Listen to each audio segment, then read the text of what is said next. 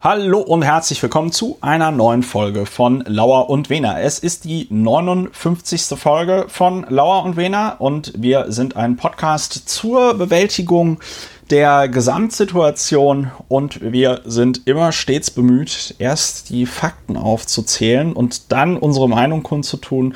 Manchmal äh, sind die Fakten aber auch schnell erzählt und dann haben wir mehr Zeit für Meinungen. Ulrich, äh, ich habe mal geguckt es sind jetzt 105.419 Wochen seit der Geburt von Jesus Christus. Und äh, zehn Wochen oder so seit äh, Corona-Epidemie. Jedenfalls podcasten wir nicht mehr zusammen seit schon einer längeren Zeit. Am zusammen im Sinne von physically.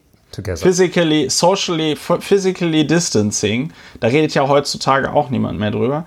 Äh, liebe Hörerinnen und Hörer, am anderen Ende der Leitung sitzt der Berliner Strafverteidiger Dr. Ulrich Wehner, mit dem ich jetzt schon zusammen seit zwei Jahren podcaste. Ulrich, das fällt mir jetzt gerade auf. Es ist tatsächlich unser, es ist unser zweijähriges Podcast-Jubiläum. Ja, im Mai. bevor wir das jetzt gebührend feiern, stelle ich ja. kurz vor den Historiker und Publizisten Christopher Lauer. Das bin ich. Am anderen Mikrofon, am anderen Aufnahmeplatz unseres dezentralen Studios. Und Studio. Studio, ja, die Reizreaktion läuft, funktioniert.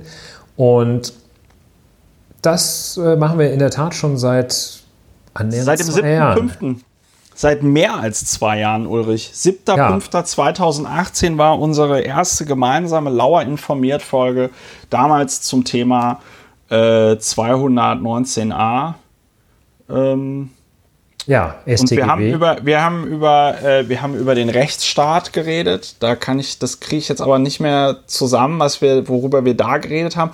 Und wir haben aber über das sogenannte Gastrecht gesprochen. Auch ja. noch. Das war ein, ein Spezialfall des Seekriegsrechts. Ja, das ist eine sehr schöne, wenn das Schiff kaputt ist, äh, muss, genau. äh, müssen äh, auch mindestens neutrale, wenn nicht gar feindliche, nee, feindliche wahrscheinlich nicht. Nee, feindlich nicht, aber neutrale, neutrale Häfen sind dann dazu verpflichtet, Häfen dich anlegen zu lassen. müssen da das Tor aufmachen, ja. ja Und in der frühen, so eine unserer großen Entdeckungen oder die erste unserer zahlreichen großen Entdeckungen ja. war ja auch äh, seinerzeit die zumutbare Opfergrenze. Genau, die zumutbare das, das Opfergrenze. Bestimmt das äh, den Moment, wie sich, äh, wie sich eine Gruppe gebildeter und erfahrener Männer ausgedacht hat, könnte man das, hat man das genommen, um ja, den Moment zu bestimmen, äh, unterhalb dessen bei Unterschreiten der zumutbaren Opfergrenze äh, eine Schwangers ein Schwangerschaftsabbruch nicht möglich ist. Wenn die zumutbare Opfergrenze überschritten ist, wie wir damals ja, erstaunt festgestellt haben, dann kann das gehen. Ja. Ja. So viel so, in zwei Jahren.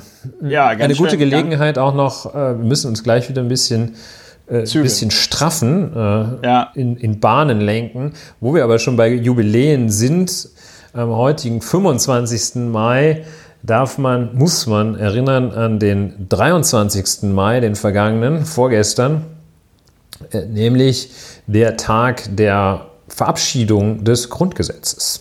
Ja, das ist super. Das ist ja. super. Das ist alles, alles. 24. Alles Mai schön. in Kraft getreten. Also ja. gestern vor, oh, jetzt muss man rechnen, 51, vor 71 Jahren, gestern vor 71 Jahren. Crazy shit. So, ja. Ulrich. Ähm, so. Äh, was ich gerne mit den äh, Vätern und den zwei Frauen, die noch am Grundgesetz gearbeitet haben, äh, die würde ich gerne einladen in einer kleinen Zeitmaschine, dass die mal auf so einer komischen, einer sogenannten Hygienedemo äh, diesen, diesen komplett geisteskranken Menschen erklären, wie das mit dem Widerstandsrecht gemeint war. Ja, da würde ich, ich mir eine Fahrkarte kaufen, um das anzugucken. Ja, äh, für die Zeitmaschine eine Fahrkarte. Ja, die, Palim Palim. Hm, ja, Palim Palim. Ja, das war, also das wäre auch, als du gerade diese ähm, zehn Wochen seit Corona und äh, eine bestimmte äh, vierstellige Zahl von Wochen. 105.419. Oh, äh, ja, vierstellige Zahl ist äh, also eine hohe Zahl, eine sechsstellige Zahl von Wochen seit der Geburt Jesu. Äh, das äh, hätte dann auch in anderen Kreisen, hätte diese Zahlenlogik dann dazu geführt, dass ähm, 666 bei rauskommt und man daran sieht, dass Corona nicht echt ist. Ja, und äh, äh, Lauer und Wena, wenn man das richtig umstellt, ähm, äh, kommt ja auch Heil Satan raus. Und wir sind ja in äh, Kennerinnenkreisen äh, auch bekannt als Deutschlands bester Podcast für Okkultismus. Oh ja. Äh, Ulrich. Und Volksmusik. Okkultismus und Volksmusik. Ulrich, bevor das jetzt hier noch zu ausgelassen wird, gibt es ein traditionelles Installment ähm, bei Lauer und Wena, wo du erklärst, was wir beim Podcast eigentlich, was, was machen wir eigentlich? Ganz kurz. Ja. Ich habe gesagt, zur Bewältigung der Gesamtsituation. Damit hast du schon einen sehr wichtigen Aspekt genannt und wir sind der Podcast für Gegenwartsbewältigung tatsächlich. Die Vergangenheitsbewältigung versuchen wir gleich mitzuleisten. Ähm, Gegenwartsbewältigung ist eine Methode, eigentlich die einzige Methode, sich in dem aktuellen und immerwährenden Wahnsinn der Gegenwart zurechtzufinden. Das tut man durch freie Assoziation und durch kommunikativen Austausch. Das ist die einzige Möglichkeit, mit der man diesen Wahnsinn einigermaßen bewältigen kann. Alle anderen Möglichkeiten, alle anderen bislang bekannten Möglichkeiten, muss man gnädigerweise dazu sagen, führen ins Verderben hinein. Das sind dann nicht mehr beherrschbare Trieb- Abfuhren, die es gibt, dann steht man vom Hauptbahnhof und ruft Ausländer Angela, raus. Äh, oder, oder, Angela Merkel muss zurücktreten. Man steht vom Brandenburger Tor und sagt, Corona ist eine einzige Lüge. Und Bill und Gates will mir einen Chip einsetzen. Impfpflicht gegen, demonstriert gegen Impfpflicht. Ähm, das passiert, wenn man nicht die Methode der konstruktiven diskursiven Gegenwartsbewältigung einschlägt. Und da möchten wir einen Beitrag zu leisten. Äh, wir sagen nicht, dass nur wir das können, so vermessen sind wir nicht, aber wir sagen, es ist die, der gedankliche Austausch, die Verfertigung des Gedankens beim Sprechen, das geeignete Mittel, die Gegenwart zu bewältigen. Wenn man sich das anguckt, du hattest vorhin schon auf die Trennung zwischen Tatsachen und Meinung und Wertung hingewiesen. Wenn man sich das anguckt, sieht man manche Dinge, da muss man sich gar nicht groß aufregen. Da reicht es, wenn man sich einfach die Tatsachen anguckt und dann sagt man, ja, merkst du selber? Merkst du selber. Andere Sachen, da muss man sich erst einmal schon die Tatsachen vergegenwärtigen. Und dann kann man sich aufregen. Wir haben mal diese Methode, diese Untermethode des faktenbasierten Aufregens praktiziert. Und dann gibt es zugegebenermaßen Sachen, da muss man sofort, kann und muss man sofort in die Wertung einsteigen. Ja. Die, die regen einen aber auch nicht so stark auf. Das ist dann einfach eine Abreaktion. Das, das bewertet sich von selbst. Sind wir nach neuesten Methoden. Nach neuesten äh, äh, wissenschaftlichen Methoden mindestens genauso wissenschaftlich, da kommen wir nachher noch drauf, wie die sogenannten Wirtschaftswissenschaften. Das kriegen wir hin.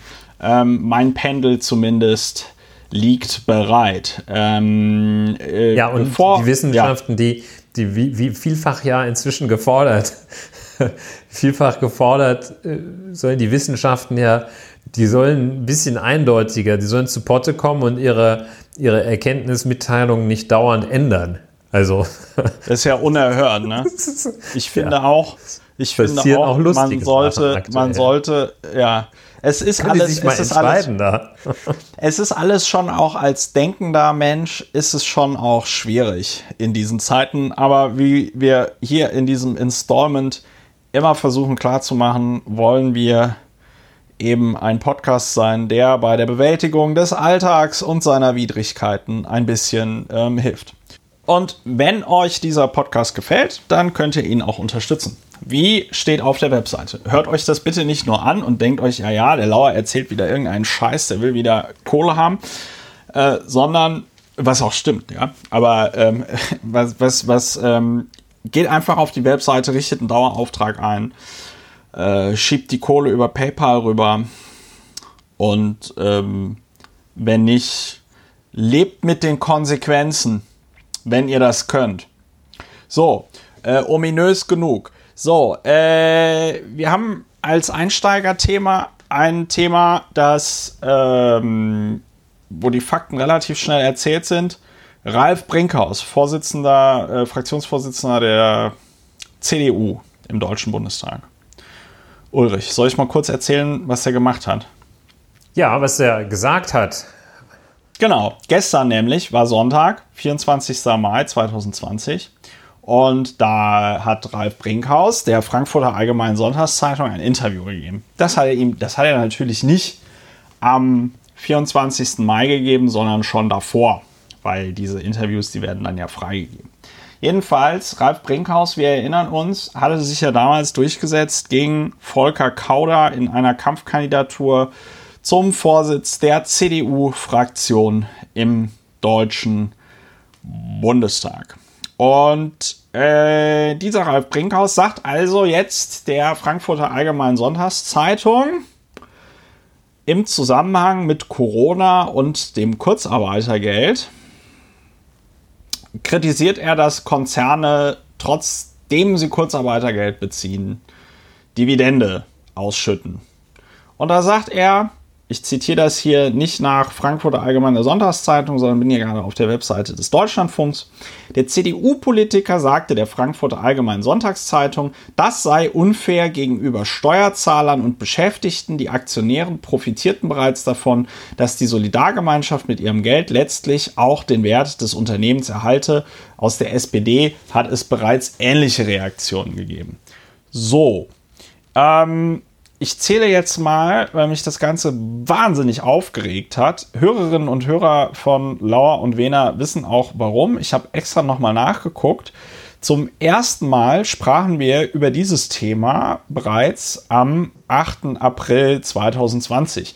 Dass also große Unternehmen wie zum Beispiel BMW äh, Kurzarbeitergeld beziehen und gleichzeitig Milliarden Dividende ausschütten, zum Beispiel BMW äh, dieses Jahr 1,6 Milliarden äh, äh, Euro. Ähm, darunter natürlich auch an die Geschwister Susanne Klatten und Stefan Quandt, die ja auch ganz fleißig immer der CDU spenden. Das wäre übrigens dann eine nette Forderung, dass Ralf Brinkhaus ähm, als Mitglied der CDU, ähm, dass, die, dass die CDU einfach dieses Blutgeld zurückgeben soll. Ja, weil findet er ja nicht gut, das ist ja dem Steuerzahler nicht zu vermitteln. Und ähm, jetzt ist es so, dass in der Vorbesprechung zu dieser Sendung der Ulrich, mein Podcast-Partner, mich auf ein ähm, mich auf etwas sehr Gutes hingewiesen hat, nämlich, ja, wer hat das denn eigentlich beschlossen mit dem Kurzarbeitergeld und dass das alles gelockert wird? Und ähm, nach ein bisschen googeln findet man das. Ich verlinke es dann nachher im Text zum äh, Podcast. Das ist derselbe Text übrigens, in dem auch drin steht, wie man diesen Podcast unterstützen kann. Ähm, der, Wenn man das ein bisschen zuspitzt, kann man ja sagen, wer ja. hat es beschlossen? Und die Ralf zugespitzte Brinkhaus. Antwort, Ralf Brinkhaus ja. war es. Ja, weil der, weil der Bundestag am Freitag, den 13. Freitag, den 13. März 2020 eine, eine Veränderung des Kurzarbeitergelds beschlossen hat. So. Und äh, da ging es dann darum, äh, wie viel Prozent der Beschäftigten in einem Betrieb von quasi der Entlassung bedroht sein müssen, bevor Kurzarbeitergeld, äh, damit Kurzarbeitergeld bezahlt wird. Und früher war das so, dass ein Drittel äh, der Beschäftigten bedroht sein müssen und jetzt reichten schon 10 Prozent. Und ähm, Kurzarbeitergeld, ganz kurz, haha, muss man sich so vorstellen, äh, die Leute arbeiten weniger und kriegen dann einen Teil ihres Lohnes von der ähm, Bundesagentur für Arbeit gezahlt. Da hatten wir auch schon mal kurz in diesem Podcast drüber geredet. Äh, ich glaube auch beim selben Thema, äh, nämlich Dividende trotz staatlicher Hilfeleistung. Ja, und vielleicht hm. diesen einen Aspekt, den man bei Kurzarbeitergeld, ich finde, um zu erklären, was die Sinnhaftigkeit, was der Sinn von Kurzarbeitergeld ist, kann man sich mal die Arbeitslosenstatistik in den Vereinigten Staaten von Amerika und die in der Bundesrepublik Deutschland in aktueller Zeit anschauen. Das ist nämlich der Sinn, das ist, also das Kurzarbeitergeld ist ziemlich exemplarisch für die deutsche Variante äh, des, des, der sozialen Marktwirtschaft oder wie man es auch nimmt. Ne? Also ist jetzt nicht alles gut, aber das ist genau mhm. der Sinn der Sache, dass nicht, wenn es mal irgendwie spitz auf Stein kommt, ein besonders harter Winter oder so eine krasse Corona-Nummer, dass man dann alle rausschmeißt, sondern dass man sagt, okay, hier, machen wir mal. Es ist auch jeder, jeder schränkt sich ein bisschen ein. Arbeitnehmer kriegen ja auch signifikant weniger Geld. Ähm, ja. Und die Arbeitgeber müssen weniger zahlen. Dafür zahlt der Staat. Äh, ja, das ist halt das vor allen Dingen äh, auch einfach, Rand. es ist halt auch vor allen Dingen äh, einfach extrem pragmatisch. Weil, also, ähm, ob die, ob der, ob der, ob der Staat jetzt einfach von Arbeitslosigkeit bedrohte Menschen bezuschusst oder ob er die dann alle verwursten und verarzten muss, äh, während sie arbeitslos sind äh, also ich sag mal, der, ähm, der, der Aufwand für die Bundesagentur für Arbeit jetzt mit Millionen von Arbeitslosen äh, umgehen zu müssen, ist ja finanziell und personell so groß, dass man sich dann sagt, okay, dann sparen wir uns das einfach und geben quasi das Ersparte in Form von Kurzarbeitergeld direkt an die von Arbeitslosigkeit ja, Genau so weiter. ist das zustande gekommen. Ne? Nee, so ist es natürlich nicht. Und hat gesagt, ja, ge äh, genau so ist es natürlich nicht zustande gekommen. Aber ich sag mal so, ne, der kleine Mann auf der Straße kann sich das schon mal so zusammenreimen. Ja. Ne? So, ähm, also Ralle Brinkhaus beschließt mit dem mit der CDU und CSU und der SPD diesem Dreierbündnis im Deutschen Bundestag äh, beschließt er also, dass die Regelungen des Kurzarbeitergeldes verändert werden. Wenn ich da ganz Im, kurz, ja. Äh, ganz kurz auch einhaken darf, in dem Dokument Veröffentlichung des Deutschen Bundestages tatsächlich heißt es, der Gesetzentwurf sei einstimmig ja. angenommen worden. Einstimmig. Das heißt auch naja, die. Das heißt, äh, das heißt, der Bundestag. Naja, die haben das einstimmig. Einstimmig bedeutet nicht, dass es keine Ge also einstimmig bedeutet nur, dass es keine Gegenstimmen gab. Ich nehme mal ja, an, ja. dass die, die was zu kritisieren hatten, haben sich wahrscheinlich enthalten. Ja, immerhin. Gut, das einstimmig sehe seh ich sehr selten, auch wenn ich nicht äh, ja, nicht äh, wirklich wir, wir Buch können, darüber führe. Wir, wir, wir, können festhalten, Ralf Brinkhaus hat äh, mit Sicherheit nicht gegen diese Regelung gestimmt.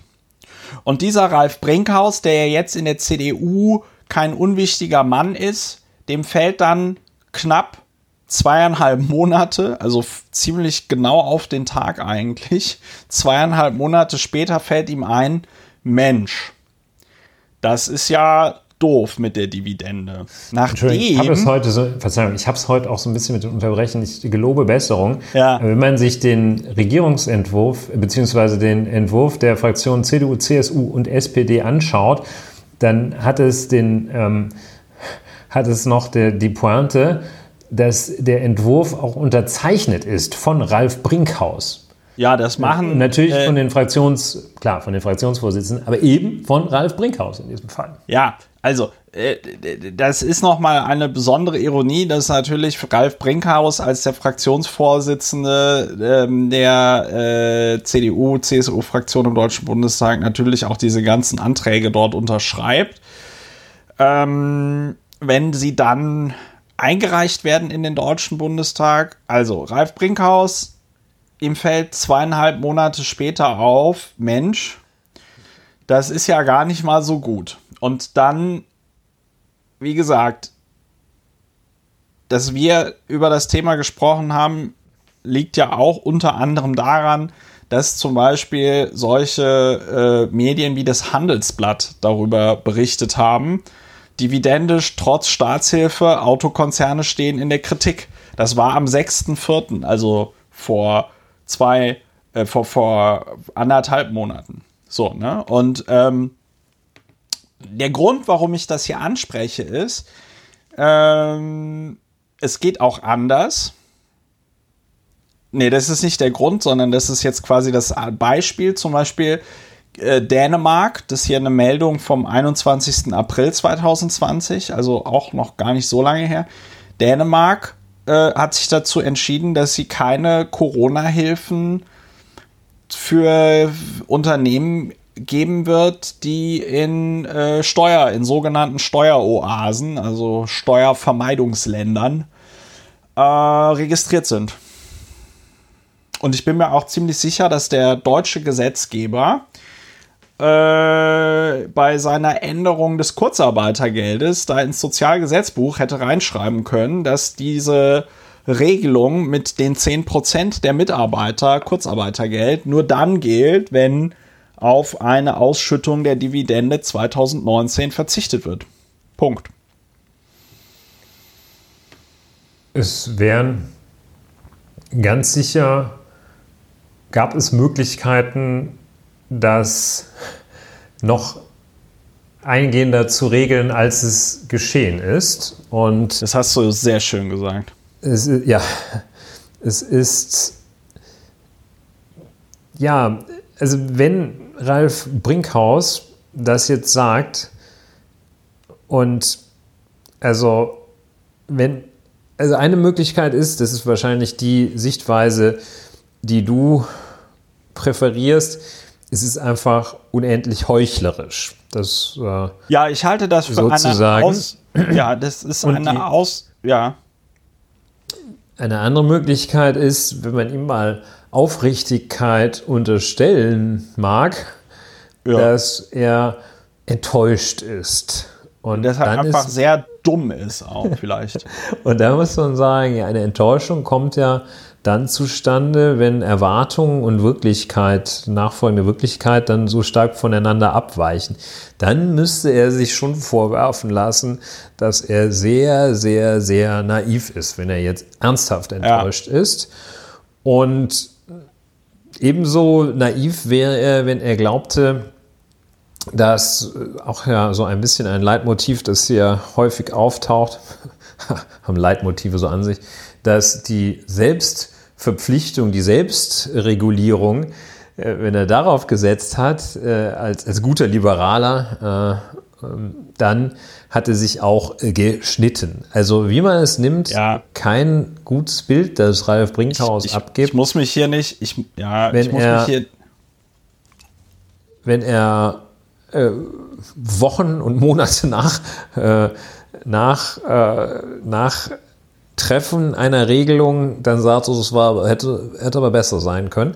Äh, ja. Und ähm, ja, das äh, ist natürlich. Ich finde, ich finde das, ich finde das, was Ralf Brinkhaus da macht, und jetzt sind wir ganz klar im Bewertungsteil, eine, äh, eine verlogene, eine verlogene Unverschämtheit. Also ich finde das auf so vielen Ebenen krass und, und ähm, also Ralf Brinkhaus steht in meinen Augen für alles, was in der deutschen Politik falsch läuft, was sie ähm, was für was was was zu Politikverdrossenheit führt, was dazu führt, dass äh, auch so Rechtspopulisten es leicht haben, sich hinzustellen und zu sagen, ja, also hier die Politiker, äh, die machen ja eh nur was zu wollen und so, weil das ist einfach eine verlogene Scheiße. Und was ich noch, was ich wirklich entsetzlich finde, ist, ich meine, das war jetzt für uns, uns hat das jetzt zehn Minuten unseres Lebens gekostet,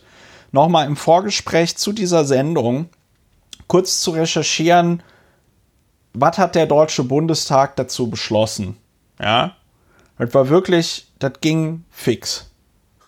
Und dass, dass der Ralf Brinkhaus so etwas in der Frankfurter Allgemeinen Sonntagszeitung sagen kann, okay, geschenkt, äh, ich kenne das Interview nicht, ich weiß nicht, was die ihn darauf gefragt haben oder wie da die Reaktion war. Ähm, aber dass das dann von Medien aufgegriffen wird. Ich meine, der Deutschlandfunk zu seiner Verteidigung muss man sagen, wenigstens haben sie hier den Satz noch hingeschrieben, aus der SPD hat es bereits ähnliche Reaktionen gegeben. Ja. Äh, übrigens, Klammer auf, sieht man auch wieder, wie schön die, wie, wie schön tot, hirntot die SPD ist. Dass da niemand in der Lage war, äh, mal zur Presse hinzugehen, auf den Sonntag ist das ja ein dankbares Thema und zu sagen, ja, also wenn der Ralf Brinkhaus gewollt hätte, dass es keine Dividendenzahlungen gibt, mit uns hätte er das jederzeit haben können. Der Ralf Brinkhaus soll mal mit der verlogenen Scheiße aufhören. Ich finde es halt richtig krass. Ähm, man merkt es an meiner Sprache, ähm, wie sehr mich das anwidert und wie sehr mich das ankotzt. Diese Form der Politik und diese Form äh, auch des Journalismus, dass das durchgeht, dass der Brinkhaus da einfach, einfach lügt. Also entweder ist er, entweder ist er ähm, komplett bescheuert äh, und ich glaube nicht, dass er komplett bescheuert ist, sonst würde er nicht in dieser Position dort sein. Äh, oder er ist halt einfach super verlogen. Aber du kannst dich halt nicht hinstellen, das selber beschließen und dann sagen, ne, also ich sag mal, wenn die Dänen das hinkriegen, die Auszahlung von Corona-Hilfen an Dinge zu koppeln, dann scheint das ja mit dem EU-Recht vereinbart zu sein. Da kann sich der Ralle also nicht rausreden und sagen, ja, also äh, wir hatten uns das anders vorgestellt, aber die EU hat uns da einen Strich durch die Rechnung gemacht. Das ist ja auch so der Klassiker. Und Gut, ich muss sagen, das hat er nicht gesagt, ne? aber ähm, nee, das hat er nicht gesagt. Ich glaube, der der Gedanke ist vollkommen klar geworden. Was in der Tat, was heißt in der Tat, was auch ein wenig erschreckend ist, ist, wie gut diese Nachricht, wie gut die gedreht hat. Also wie, ja. wie ja, genau. weit, wie was für eine, einen hohen Verbreitungsgrad Ralf Brinkhaus ja. äh, mit dieser mit dieser Hülse, Worthülse genau. da erreicht das, hat. Das, ja, und, und wenn man dann noch, und wenn man dann sich noch vor Augen führt, dass die CDU direkt aus diesen Dividenden, die dort ausgezahlt werden, äh, profitiert. Nämlich, dass sie von der Familie Klatten äh, äh, und Quant, dass sie da äh, äh, Cash bekommt, ne? und vor allem Dingen doppelt Cash, ne? Also das ist ja das Geile, wenn dir die, die Susanne Klatten da irgendwie 300.000 Euro überweist an die CDU, äh, dann krieg, kriegst du als Parteier vom Steuerzahler für jeden Euro noch einen Euro drauf. Das heißt, die kriegen noch mal extra Steuergeld und das, das ist einfach, das ist frech und unerhört, was der Brinkhaus da macht. Ja, das ähm, ist sehr deutlich geworden. Ich hoffe ja, Entschuldigung, auch, dass wir hier ein, ja, keine Entschuldigung erforderlich. Ich hoffe, dass wir durch unsere Methode der Gegenwartsbewältigung es schaffen, dass, dass du auch eine gewisse Affektregulierung da verspürst. Und man kann sich vielleicht ein bisschen so helfen, dass es vielleicht das Pharisäertum in der Partei mit dem C natürlich durchaus eine gewisse Tradition haben könnte und dass man sagt, ja, okay, also hier ist etwas heuchlerische, gut, das regst du dich so auf, war auch klar. Ähm, selbst wenn man diesen Schritt macht, dann kommt man, finde ich, zu dem Gedanken, den du auch sehr schön herausgearbeitet hast, kommt man gerade zu dem Gedanken, dass ihn mit dieser Aussage, soweit ersichtlich, kaum jemand gestellt hat. Dass ja. kaum jemand da genau den Finger in diese Wunde legt und sagt, Herr Brinkhaus, ja. also, was haben Sie denn so gemacht, als da dieses Gesetz so, äh, so vom Himmel gefallen ist. Äh, ja. Sie da, was haben Sie denn da haben sie gedacht. Waren sie da im Puff oder was? Der war ja schon geschlossen. Ja, so, äh, ich denke, das ist klar geworden. Ich, das ist ja. ein, ein guter Punkt. Und ein bisschen unangenehm, ein bisschen unangenehm war es ja aber auch schon, wie, wie, wie, wie stark ich mich jetzt aufgeregt habe. Ne? Nein. Okay, gut. War mir nicht ähm, unangenehm. Also, äh, wer diesen Podcast länger hört, oder was heißt länger hört, aber es gibt ja so ein paar wiederkehrende Themen in, ähm, in diesem Podcast. Eine davon, äh, oder ein Thema ist Menschen mit geerbtem Nazi-Geld und wie sehr ich sie hasse, ist das falsche Wort, aber sagen wir mal so, wenn mein Großvater als Nazi wahnsinnig viel Geld gemacht hätte, dann würde ich es cooler einsetzen als einige Leute, die mit Nazi mit Nazis zu Geld gekommen sind. So, es, es deutet ähm, sich so ein Übergang an, habe ich gerade den Eindruck. Es ich bin, ich habe das, ich bin heute spritzig wie Ahoi-Brause. Äh, ich krieg das hin mit der, mit der Über-Ab- Ummoderation. Ja, ähm, ich finde, wie ein nämlich, Disc-Jockey, wo dann ja. schon so in das gerade verklingende Lied die Beats von dem nächsten reinspielen. Genau. Hast du jetzt wenn, übergeleitet. Genau, wenn alle, und wenn alle Stricke reißen, einfach mal Billie Eilish Bad, Bad Guy spielen. Das, ähm, damit kriegst du eigentlich die Crowd immer. Ja. Äh, immer. Und die meisten DJs spielen das auch bereit, bereitwillig sofort. bereitwillig, kann ich aus eigener Erfahrung ähm, sagen. Also, äh, also wer mit Nazis auch gut Geld gemacht hat, dafür aber auch nach Aussage der Unternehmenserbin äh, die, die Arbeitssklaven immer gut bezahlt hat. Ähm, das war die Balsen-Gruppe. Keksfabrikanten aus, wo sind die eigentlich? Hannover, Niedersachsen. Schön. Balsen äh, gibt es eine neue Personalie. Und zwar schön eine Woche bevor die Corona-Scheiße den Ventilator richtig getroffen hat. Mittwoch, 11. März 2020. Pressemitteilung, Generationenübergang und neuer CEO bei Balsen. Das hat ja ein bisschen gedauert, weil ähm, irgendwie gab es da, es gab Probleme bei Balsen. Ich finde auch sehr irritierend, dass die deutschsprachige Webseite von Balsen thebalsenfamily.com heißt. Ja, in dem äh, Management Board von Balsen sitzt der ein oder andere Angelsachse. Saß und sitzt. Da gab es Scott Brankin und Phil Rumball. Und Phil Rumball hat Scott Brankin über, äh, ersetzt. Äh, und wer weiß, ob die vielleicht sich lieber Cookie Company als Basenkekse nennen wollen. Ja. Naja. Ja, ja, also äh, gut ist, dass, äh, ähm, ja, also Balsen bekommt einen neuen CEO und, wie das jetzt hier in dieser Pressemitteilung heißt, Generationenübergang. Ich zitiere direkt aus der Pressemitteilung. Als aktive Gesellschafterin des Unternehmens wird Verena Balsen die nächste Generation des Unternehmens repräsentieren. Das ist äh, sprachlich sehr interessant, weil zweimal das Wort Unternehmens im selben Satz vorkommt. In dieser Rolle wird sie eng mit dem Management Board zusammenarbeiten, um bei der Gestaltung und der langfristigen Ausrichtung des Unternehmens mitzuwirken. Sie wird die Entwicklung von Balsen als ein sozial verantwortliches Entschuldigung, aber ich meine, ja, so, genau, die Zwangsarbeiter wurden immer wurden immer Lass es sich doch gut kurz bezahlt. selber kommentieren. Sozial verantwortliches und finanziell erfolgreiches Markenunternehmen begleiten. Mit der Entscheidung für eine Rolle außerhalb der Geschäftsführung wird Verena Balsen die Vision der Familie unmittelbar ins Unternehmen tragen und sich bei den Themen Food Innovation, Kulturwandel und Markenentwicklung einbringen.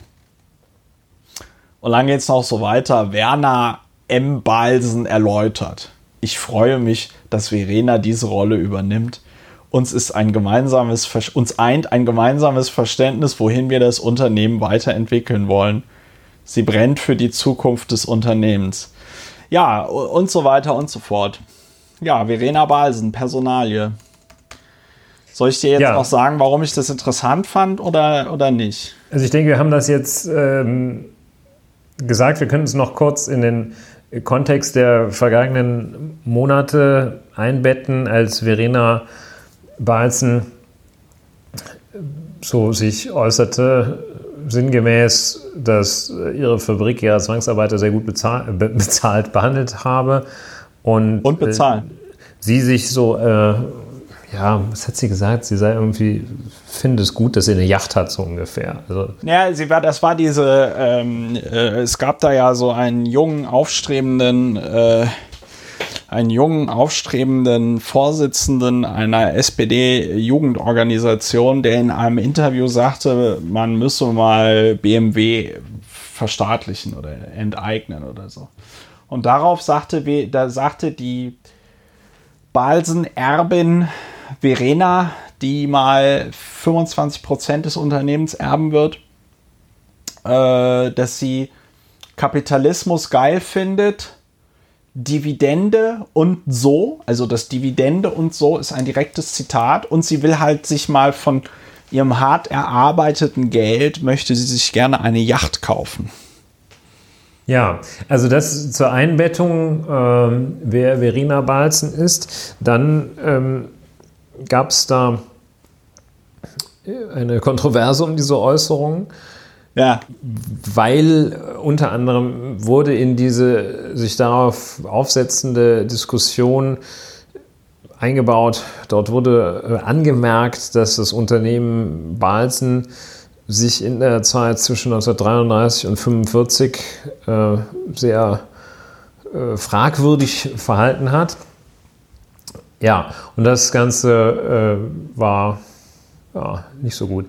Und ja, das kann, man schon, jetzt, äh, das, kann man, das kann man so sagen. Also den, also den, wir hatten in unserem Jahresrückblick 2019 hatten wir das auch als PR-Desaster des Jahres. Könnt ihr noch mal nachhören? Ja, das war, ging ziemlich, äh, das ging ziemlich. Das ging daneben. steil. Ja. Das ging steil, allerdings steil nach unten. Man ja. kann sagen, ähm, dass dieser Umstand, dass äh, Frau Verena 27-jährige äh, Firmenerbin, die ist jetzt allerdings so ein bisschen äh, da abgeparkt worden. Genau, die wurde ich glaube, dass, Das war der Grund, warum ich das erwähnen erwähnt ja, habe. das ist im Grunde genommen, das war sicherlich, also ich kann mir sehr gut vorstellen, ich habe auch unbestätigte Angaben dazu, dass beim Zustandekommen dieser Entscheidung, dieser Personalie im, Balsen, im Hause Balsen, dass äh, die Frau Verena ganz schön mit dem Fuß aufgestampft hat zwischendurch. Im Handelsblatt ja, heißt es dazu. Ach so, okay. Zum einen, äh, also erstmalig kommt jetzt ein Manager von außerhalb der Familie an die Unternehmensspitze, nämlich besagter Phil Rumble. Rumble ähm, und äh, das ist ein Brite und äh, der dann hatte äh, Werner M. Balsen, keine Ahnung wie der heißt, mit M, egal, der hatte schon gesagt. Michael. Ähm, Michael. Kein. Familienmitglied der nächsten Generation wird in die operative Führung des Unternehmens einsteigen. Das hatte Werner Michael Balsen schon äh, im Januar äh, deutlich gemacht. Das war ziemlich kurz, wahrscheinlich nachdem Verena äh, sich geäußert hatte. Das, so äh, Werner Michael Balsen weiter, gelte auch für Tochter Verena. Der 27-Jährigen, so das Handelsblatt, waren die meisten Ambitionen auf den Chefposten des Keksherstellers unterstellt worden. Naja. Ja, Dunning-Kruger. Dunning-Kruger, keine Ahnung. Und dann bist du mit 27 und keine Ahnung die wird so fest davon überzeugt sein, dass sie das alles vollkommen geil hinbekommt. Ja, und äh, der, ähm, der Herr Ramboll ist jetzt auch, dessen Aufgabe ist, deshalb auch, wie du so messerscharf sofort festgestellt hast, äh, heißt es jetzt auch äh, die Webseite The Balsen Family, weil der so ein bisschen für die Internationalisierung des Geschäfts zuständig sein soll. Ja, kann man, also ich möchte jetzt das mal dahingehend werten, dass innerhalb des Unternehmens Balsen jedenfalls man aus der aktuell gezeigten mangelnden Eignung von Verena Balzen für eine hervorgehobene Führungsrolle Konsequenzen gezogen hat. Und das ist doch eigentlich eine gute Nachricht. Ja, das ist eine gute Nachricht. Ob das eine gute Nachricht für Balsen ist, weiß ich nicht. Ähm, weil, also, ich meine, man muss dazu sagen, Werner M. Balsen ist 71 Jahre alt, ne? Dafür kann er nichts. Also, wir alle altern, auch wenn es Leute wie Peter Thiel gibt, die sich okay. das, Blut, das Blut von 20-Jährigen spritzen lassen. Und das ist tatsächlich keine Verschwörungstheorie. Das kann man nachlesen, dass der Peter Thiel das macht. Aber wenn ein 71-Jähriger in einer von dem eigenen Unternehmen versendeten Pressemitteilung sagt, uns eint ein gemeinsames Verständnis, wohin wir das Unternehmen weiterentwickeln wollen, wenn man gleichzeitig in der Situation ist, dass Balsen ja in den letzten Jahren äh, äh, ja, Probleme hatte. Ja, der, der Spiegel titelte, oder was heißt titelte, der Spiegel hatte die Meldung ähm, zu Beginn des Jahres, warum der Balsen, warum der Butterkekskonzern in der Krise ist. Ja. Ähm, also das finde ich schon lustig, wenn ein 71-Jähriger sagt, ich habe uns eint das gemeinsame Verständnis, wohin wir das Unternehmen weiterentwickeln wollen. Also vollkommen, vollkommen absurd. Im ja, Prozess des Generationenwechsels haben Werner und Verena Balsen gemeinsam nach einem neuen CEO gesucht. ja, da muss ich allerdings sagen, das finde ich jetzt nicht absurd, dass ein Mensch mit 71 Jahren äh, auch noch an die Zukunft denkt und nicht nur äh, daran, dass demnächst der Deckel zugeht. Das finde ich völlig ja, okay. Äh, wenn du aber, klar, du kannst mit 71 Jahren auch noch, äh, wenn aber das Unternehmen. Manche werden erst mit 75 US-Präsident. Manche haben aber auch zu dem Zeitpunkt, wo sie sagen, uns eint das Verständnis, wohin wir das Unternehmen entwickeln wollen, ja, ähm, das Unternehmen aber, der hat das ja zu dem Zeitpunkt schon ein paar Jahre oder Jahrzehnte irgendwie geleitet, beziehungsweise war da irgendwie ins operative Geschäft verwickelt, weswegen dieser Keksfabrikant so dasteht, wie er dasteht. Verstehst ja, du? Und das, ja, ich verstehe durchaus, ja. Und äh, das ist so ein bisschen der, das ist wahrscheinlich auch der Grund, warum die Redaktion uns das äh, direkt nach Ralf Brinkhaus gebracht hat. Wo also dann, mh, hm, du, du, vertrittst die Auffassung, dass äh, Werner Michael Balzen äh, von 1987 bis 2018 Mitglied der Geschäftsführung der Balzen GmbH und Co. KG dass ja. durchaus Einfluss genommen hat in der Vergangenheit auf die Geschicke des Unternehmens. In ja, etwa so äh, stark wie Ralf Brinkhaus auf das Kurzarbeitergeld unabhängig davon, wie ja. viel Dividende man seinen Kapitaleignern denn noch um die Ohren pfeffert.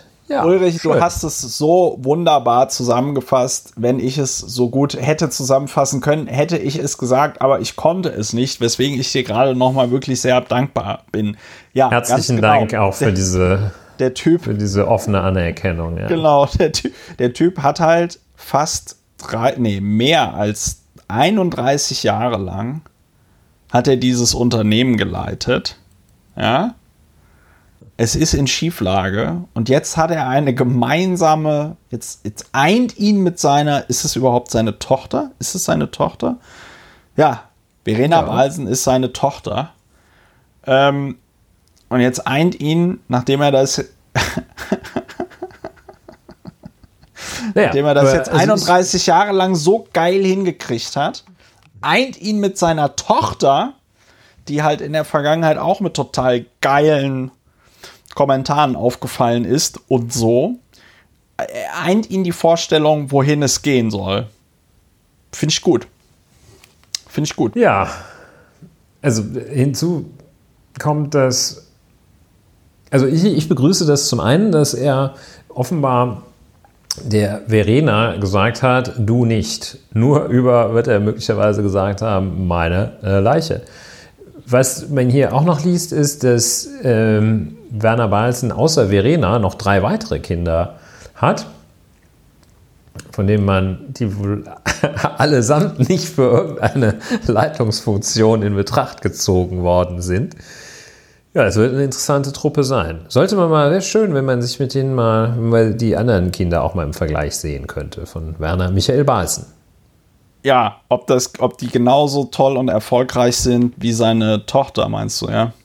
Ja, oder ob die sich konsequenterweise einfach schon die Yacht gekauft haben und keinen Quatsch dabei erzählen. Ich meine, was ist denn der, das ist denn, ich google mal kurz Verena Balsen Net Worth.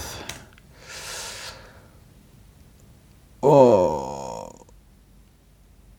The estimated net worth of German food inno of German Food Innovator. Das ist toll. Ich will auch Food Innovator sein. Is Der said Butter, to be Butterkeks around. ist echt ein ja, Avantgarde. So, ja. is, is said to be around 30 million US dollars and she also said to own a quarter of Balsen. Was ist der Pflichtanteil?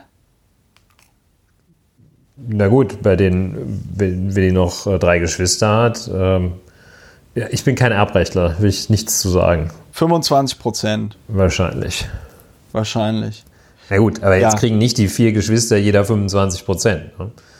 Ja, ja, weiß man nicht. Ja, anyway. Also würde mich nicht, würde mich nicht wundern, wenn ähm, Verena Balsen gar nicht weiß, wie viel sie mal später von Balsen erben wird. Ja, gut. Ähm, ich denke. Gut. Wir machen weiter. Ich freue mich ein bisschen, dass die Familie da Konsequenzen zieht. Und ja, äh, leider zu spät. Ich meine, der, der, Vater, der Vater hat ja später auch nochmal so, so seine, seine, das ziemlich geil kommentiert von der Tochter. Sie sei da in was unvorbereitet in etwas hineingeschlittert. Ups. Das finde ich, das finde ich geil, wenn du also so wenig über deine Familiengeschichte weißt. Ja, ähm, dass du unvorbereitet in etwas hineinschlitterst. Aber gut, reden wir über etwas anderes, äh, über ein Land, das unvorbereitet in etwas hineingeschlittert ist, das schöne Land Schweden äh, und Corona. Ja, Schweden und Corona. Ja, da wir haben, ähm, Sollen wir, ich, ich leite ganz kurz ein und dann sagst du, was du. Okay. Jedenfalls gibt es bei einigen Menschen hier in der Bundesrepublik Deutschland gibt es so einen sehnsüchtigen Blick nach Schweden.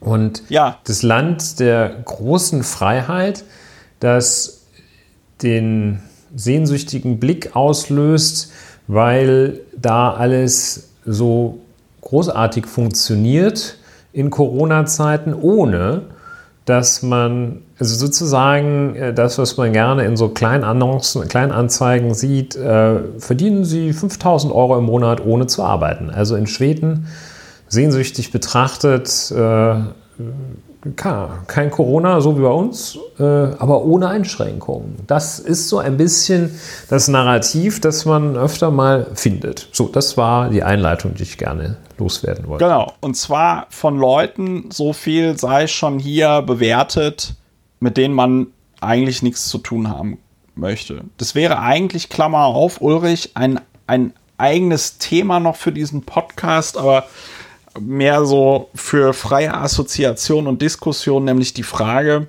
wie kommt das eigentlich, dass es so eine bestimmte Gruppe von Leuten gibt, äh, häufig auch in irgendeiner Form mit dem rechtsextremen Spektrum äh, verbandelt, ver verwoben, die, egal was gerade passiert, immer anderer Meinung sind. Also, weiß ich nicht, äh, 2015 kommen Geflüchtete nach Deutschland. Nein, die Geflüchteten, die muss man zurückschicken und man muss die Grenzen dicht machen. Wir kriegen ein Coronavirus.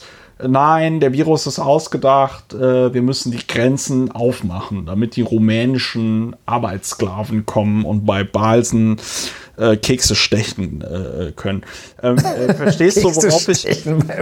Also der, der, der, war jetzt ganz gut, ne? Aber ja, verstehst, sehr gut. Verstehst, du, verstehst du, worauf ich hinaus will, ja? Also, dass du, ich ja. habe mir heute überlegt, was muss eigentlich passieren, damit man genau diese Leute dazu kriegt, für krassen Umweltschutz einzustehen. Also weiß ich nicht, Angela Merkel kündigt an, fortan jeden Tag äh, eine Tonne äh, Rohöl auf dem, auf, dem, auf dem Vorplatz des Deutschen Bundestages oder des Kanzleramts verbrennen zu lassen oder so. Oder Hinter eine nee. Tonne Rohöl in den Bodensee zu schütten. Ja, genau. Und dann, dann kommen die auf einmal und sagen, nee, wir müssen die Umwelt schützen, wir müssen den, den, das Klima schützen und wir müssen sowieso und überhaupt. Also ja, es gibt eine Antwort, gibt es ja, die hat äh, eine etwas längere Antwort, äh, die äh, hat äh, der ja Adorno hat sie ja abgeliefert äh, in der von ihm und anderen äh, sehr namhaften seinerzeit sehr namhaften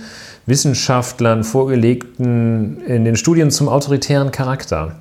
Und da wird mit wissenschaftlichen Methoden, also die jedenfalls damals in den 40er Jahren State of the Art gewesen sein ja. dürften, wird der sehr interessante Versuch unternommen, die Strukturmerkmale, die Charaktermerkmale von dieser Art von Mensch, die du gerade beschrieben hast, zu beleuchten, zu erfassen, zu klassifizieren, äh, mit dem Ziel, damals äh, in den 40er Jahren, USA, Westküste, mit dem Ziel, ja, dass das halt nicht in den USA das passiere, was äh, seinerzeit in Deutschland, im damaligen Deutschen Reich passierte.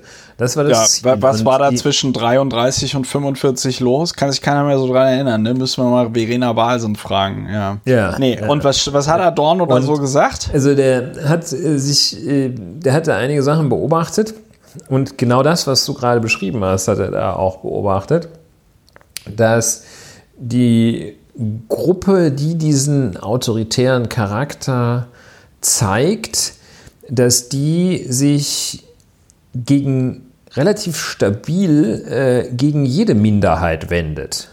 Und äh, das ist dieser Gruppe äh, ungeachtet der Frage, ob das jetzt äh, damals vor allem Antisemitismus, also ob sie sich vor allem gegen Juden wandten oder gegen African Americans, äh, die Adorno in dieser in diesen Studien äh, etwas schwer erträglich leider immer mit dem N-Wort bezeichnet, was damals völlig üblich war, selbst an der liberalen Westküste der Vereinigten Staaten. Ähm, jedenfalls, äh, das sagt, ähm, was man da sieht, ist es relativ stabil, ähm, die Neigung bei so Menschen, die autoritäre Züge aufweisen, ist, sich gegen Minderheiten, egal welche Minderheit das ist, zu wenden. Und das, finde ich, ist eine sehr interessante Erkenntnis, die man auch hier in der Gegenwart sieht. Das sind dieselben Köpfe und Birnen, ähm, die sich gegen geflüchtete Menschen, den Zuzug von nicht schon immer deutschen Menschen gleich welcher Art wandten, die sich jetzt dagegen wenden, dass man alte Menschen, ältere Menschen, Risikogruppen schützt, die zweifelsohne eine Minderheit äh, bilden. Denn selbst wenn man hier komplett durchinfizieren würde und alle auf einmal, äh, wäre es immer noch glücklicherweise eine Minderheit, die äh, an Corona wirklich versterben würde. Aber ähm, diese völlige Unfähigkeit, Minderheiten zu respektieren und die darüber hinausgehende Unfähigkeit, Minderheiten zu schützen. Das ist ein aus diesem, ja, also letztlich auf eine bestimmte Charakterstruktur zurückzuführendes Phänomen. Und da sagt er dann weiter, das liegt äh, in erheblichen Teilen auch daran, das, das, sagt, das sagt er schon in den 40er Jahren, analysiert er das so. Klar, die, die verstehen einfach die Welt nicht ja. ähm, und ähm, setzen dann diesem Unverständnis eine einfache und simple Lösung entgegen. Und äh, also setzen die entgegen, wollen die entgegensetzen, was natürlich äh, nicht funktioniert. So wie es nicht funktioniert hat für den Umstand, dass man selber so ein beklopptes Leben führt und äh, oder für den Umstand, sagen wir es mal etwas, äh, etwas weniger überheblich, für den Umstand, dass es nicht immer leicht ist im Leben, die Juden, Türken, Araber, äh, die, weiß ich nicht, Schwulen, Lesbischen, die Heterosexuellen, nee, die macht man halt nicht verantwortlich, weil die nach allem, was wir wissen, eine zahlenmäßige Mehrheit sind. Also jedenfalls äh, da die Verantwortung andernorts zu suchen, weil man einfach nicht klarkommt. Man kommt nicht klar. Ne? Und, äh, ich komme nicht klar. Ich komme nicht klar. Ähm, ja, das ist... Im äh, Übrigen nicht klarkommen, äh, am Rande ein Phänomen, wir sind ja auch ein Sprachpodcast, das beobachtest du auch immer häufiger, die Formulierung, dass die Formulierung, ich komme da nicht drauf klar verwendet wird. Äh, der kommt da nicht drauf klar. Hast du schon mal gehört? Ja, I, I, I, ich komisch. I, ich hatte. Ähm, I, ich, jetzt hätte ich fast gesagt, I hear you, aber. you don't care. Ich, ich ähm, aber gut, jedenfalls, also das ist. Nein, nein, dieser, nein, also ich, dieser, ich, ich kenne ähm, kenn das, was du meinst, dass Leute sagen, ich komme da nicht drauf klar. Ja, da kommt ja nicht klar. drauf klar. Höre ja. ich seit eigentlich noch gar nicht allzu langer Zeit. Aber das war ja nicht der Punkt. Äh, 1949, Studien zum autoritären Charakter haben schon vieles vorweggenommen. Und. Ja, super geil. Kann man mal, also kann man sich mal angucken. Das ist ein bisschen mühsam zu lesen, weil die ja, so Methode halt, beschreiben und ähnliches. Ist halt Philosophen aber, und so, ne? Aber äh, ja, das ist halt empirische Sozialforschung.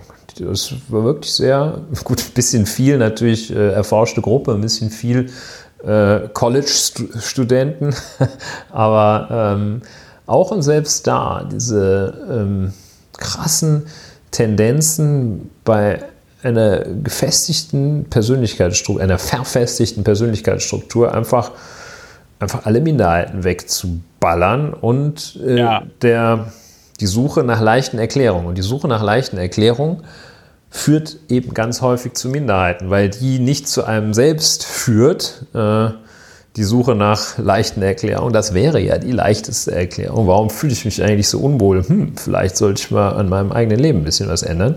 Ja. Und du meinst, ähm, du meinst auch äh, zum Beispiel, warum, warum reden Leute stundenlang über sogenannte arabische Clans und nicht über Rechtsextremisten. Ja, das ist auch nochmal eine interessante. Also das wäre jetzt, Punkt. das also wäre, jetzt wäre der Versuch. arabische Clan, ja, das ist natürlich die klassische Projektion. Ne? Der arabische Clan wird ja hier. Der sogenannte.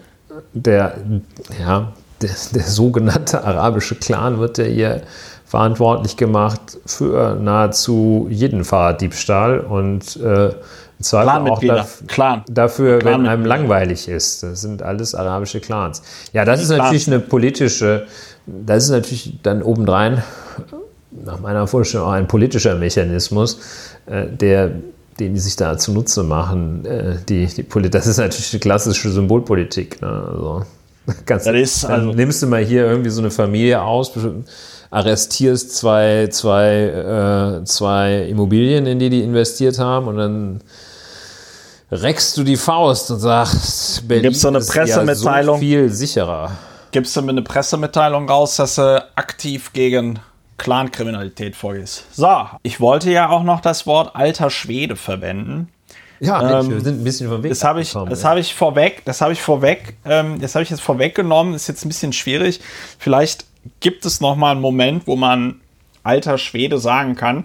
Der Grund, warum ich heute über Schweden reden wollte, ist, weil ich das ja schon sehr interessant finde, welche Länder gehen wie mit Corona um und warum hört man von den einen so viel und von den anderen so wenig. Wir hatten hier über Griechenland geredet. Griechenland, die, ähm, also das Land, das wirklich außergewöhnlich sehr, sehr, sehr gut mit der äh, Corona-Krise fertig wird. Unter anderem deswegen, weil der äh, griechische ähm, Ministerpräsident irgendwie so auf Zack war, dass er im letzten Jahr schon, Ende des Jahres, einen griechischen Virologen zum Corona-Experten ernannt hat und der dann relativ knallhart da durchgegriffen hat und die Griechen zum Beispiel keinen äh, Karneval gefeiert haben. Äh, das ist jetzt kein Scherz so im Sinne von haha Griechenland und Karneval. Anscheinend feiert man Karneval in Griechenland und dieses Jahr wurde er nicht äh, gefeiert wegen äh, Corona. Und jetzt wird dann aber sehr viel über Schweden geredet. Du hattest es vorhin schon gesagt, es wird bei ähm, Schweden immer so getan, als sei, äh, ja, wie soll man das sagen, ähm, als sei da alles Bingo Bongo und alles in Ordnung. Und heute auf, in der Vorbereitung auf den Podcast habe ich die Hörerinnen und Hörer auf Twitter gefragt, Leute, was interessiert euch so? Und da hat mich ähm, einer auf einen Artikel jetzt auch bei tagesschau.de äh, hingewiesen von Carsten Schmiester, ARD Studio Stockholm. Und der fängt schon mal ganz gut an, der Artikel, äh, wobei ich das Gefühl habe, das ist, glaube ich, eher ein ein, ein vertonter, also ein niedergeschriebener Bericht, weil manche Sachen funktionieren irgendwie beim Lesen nicht so richtig. Auf jeden Fall ist die Überschrift Corona-Krise in Schweden auch ohne Lockdown down. Die Konjunktur in Schweden geht steil herunter, obwohl das Wirtschaftsleben wegen Corona nicht heruntergefahren wurde. Wirtschaftsexperten sind geschockt, dabei ist der Grund naheliegend. Ja, auch Clickbait hat äh, äh die Tagesschau erreicht. Äh, warum ich vorhin zu Beginn des Podcasts mich wieder so abfällig geäußert habe über die sogenannten Wirtschaftswissenschaften, sieht man sehr schön hier direkt eingangs ein Zitat von Urban Hansson Brusewitz, Chef des schwedischen Wirtschaftsforschungsinstituts NIR. Zitat, unsere Frühjahrskonjunktur, unser Frühjahrskonjunkturindikator geht steil runter in den Keller. Wir sind wirklich überrascht, regelrecht geschockt. Ja, so. Ähm, sein Institut erwarte für dieses Jahr ein um 7% geringeres Bruttoinlandsprodukt und das Ansteigen der Arbeitslosigkeit auf etwa 10%, sagte er weiter dem Sender TV4.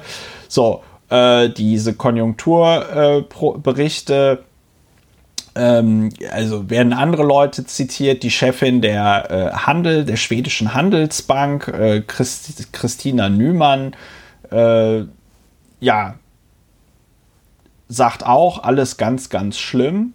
Und äh, Schweden ist damit im europäischen Schnitt. Ja, also äh, die, die, obwohl sie jetzt keinen krassen Lockdown gemacht haben, liegt Schweden im europäischen Schnitt. Und der Grund dafür, äh, in dem Artikel wird es angegeben, ist zweierlei. Und deswegen ist es besonders lustig, dass dieser Urban Hansson Brusewitz das überhaupt gar nicht gesehen hat, äh, dieser Wirtschaftsforscher, weil Schweden anscheinend auch viel exportiert. Äh, mir fällt jetzt nur so ein blöder Spruch ein wie Möbel, aber äh, Köttbula vielleicht noch. Nein, aber ähm, die Schweden äh, exportieren und weil natürlich weltweit die Wirtschaft runtergeht, äh, geht sie auch in Schweden runter und äh, dass die Schwedinnen und Schweden außerhalb der Metropolen dann doch ein bisschen vorsichtiger sind als äh, in den Städten und sich mit Investitionen in Dingen erstmal zurückhalten, insbesondere vor dem Hintergrund, dass die Lage ja wirtschaftlich ist, so wie sie ist.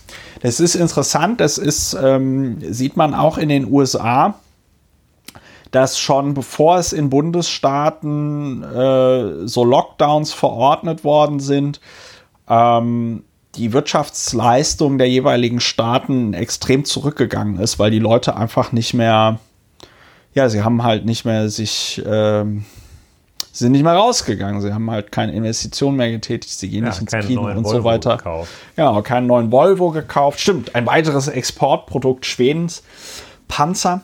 Ähm, ja, aus und, Schwedenstahl. Äh, aus Schweden, aus dem guten alten Schwedenstahl. Äh, so, da, da, da, dazu komplimentierend ist es, wäre das jetzt das richtige Fremdwort oder wäre das jetzt das Installment für das Fremdwort, Fremdwörter falsch zu benutzen? für Malapropismus.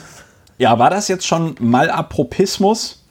Wenn ich jetzt quasi komplimentierend sage und damit meine, dass ich jetzt eine Zahl liefere, die noch weiter unterstreichen soll, dass es die Schweden gerade mit ihrer äh, Nicht-Lockdown-Politik komplett verkacken? Ich äh, glaube ja, dass wenn du, wenn man das, dieses Verb, äh, ich glaube, dieses Komplementär gibt es nur als Adjektiv. Weiß ich aber nicht. Äh, Was sagt der Duden? Ich muss hier erst ein Cookie akzeptieren. Komplementieren, ergänzen, vervollständigen. Ja, doch, dann hast du dann habe ich komplementierend sagen, ja. Dann war das Komplementieren. kein Wie war das? Mal, Mal, Malfabulismus? Malfabulismus. Malapropismus heißt es, glaube ich. Malapropismus. Malapropismus. Deutschlands beliebtester Malapropismus Podcast. So, ja. also äh, ergänzend zu den Zahlen, äh, die gerade schon genannt wurde, wo, worden sind, hier nochmal die Zahlen der Johns Hopkins Universität. Da gibt es nämlich eine schöne Unterseite auf dem berühmten Coronavirus-Chart, nämlich Critical Trends. Und wenn man auf diese Critical Trends dran geht, die heißen nicht deswegen Critical, weil die alle äh, am Samstag vor dem Deutschen Bundestag demonstrieren, sondern weil die, weil das sind die Kennzahlen, die darüber Auskunft geben, ob es ein Land gerade verkackt oder nicht. So, und ähm, da gibt es dann, this page was last updated on Sunday, May 24th, 2020. Und da gibt es dann direkt die erste Grafik, Mortality in the most affected countries. Und äh, wir haben hier eine Observed Case Fatality. muss man ein bisschen aufpassen, dass man da jetzt hier keinen Malapropismus macht. Ähm, das, bei, bei der Observed Case Fatality Ratio, also Fall zu Todestod, hast du eine Mortality in Schweden von 11,9 Prozent. Äh, und Schweden ist damit auf Platz auf Platz 7 weltweit. Noch höher ist es nur in Belgien. Ähm, Belgien hat auch momentan die höchste Mortality per capita, also pro 100.000 Einwohner nämlich mit 81,25. Und Schweden ist hier nicht auf Platz 7, sondern auf Platz 6 mit 39,26. 39,26 Menschen pro 100.000 Einwohnerinnen und Einwohner sind im Moment, so sieht es aus, in Schweden gestorben. Zum Vergleich, dazu das eben erwähnte Griechenland. Ach, alle Länder sind hier wunderbar aufgezählt. Griechenland hat eine per, per capita 1,59 Tote pro 100.000 Einwohner. Tja. That is, that is that. Griechenland hat auch insgesamt, da muss man sich mal echt festhalten, Griechenland hat 171 Corona-Tote. Ja. 171. So, ähm. Nach meinen Zahlen 172, aber ich denke, die Tendenz wird klar. Ich denke, wir müssen das direkt vor dem Internationalen Seegerichtshof in Hamburg klären. So, äh, Deutschland zum Vergleich, wo äh, die meisten Fälle mittlerweile anscheinend nur noch in, also nur noch in Anführungszeichen, in Krankenhäusern und Pflegeheimen stattfinden. Deutschland hat eine äh, äh, Tote pro 100.000 von 9,99, also lassen wir 5 Grad sein, 10. Das ist immerhin noch viermal besser als in Schweden. Ja.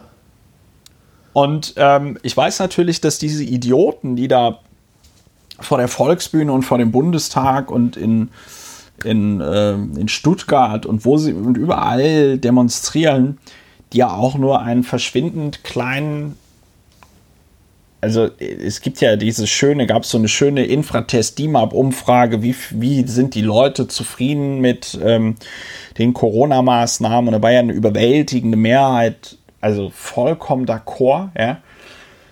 Ähm, ich weiß ja, dass diese Idioten nicht zugänglich sind für Argumente, aber das wäre halt tatsächlich ein, ein Argument. Es wäre so ein Argument jetzt. Es, ja. wäre, es wäre ein Argument, dass man sagt, Leute, die Schweden sind halt von, weiß ich nicht, 120 Ländern, in denen es äh, Corona gibt, ja, ähm, sind die Schweden halt mal echt einfach das Land, das es am sechstschlechtesten geregelt kriegt.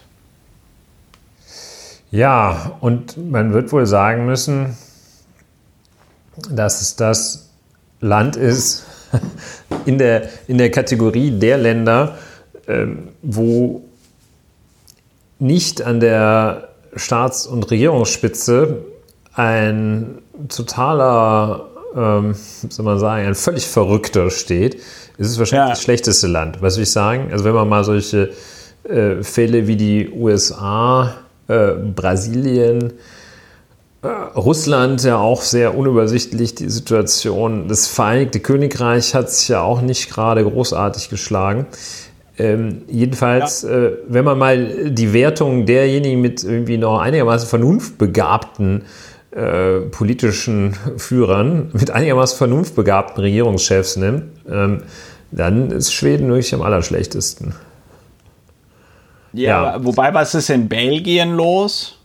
Was, was, was, ist, ist das nicht so ein Liberaler oder war das, verwechsel ich das gerade mit den Niederlanden? Ja, ich habe das jetzt, ich habe jetzt nur USA, Brasilien, Russland und im Wesentlichen Großbritannien äh, äh aus der Wertung rausnehmen wollen.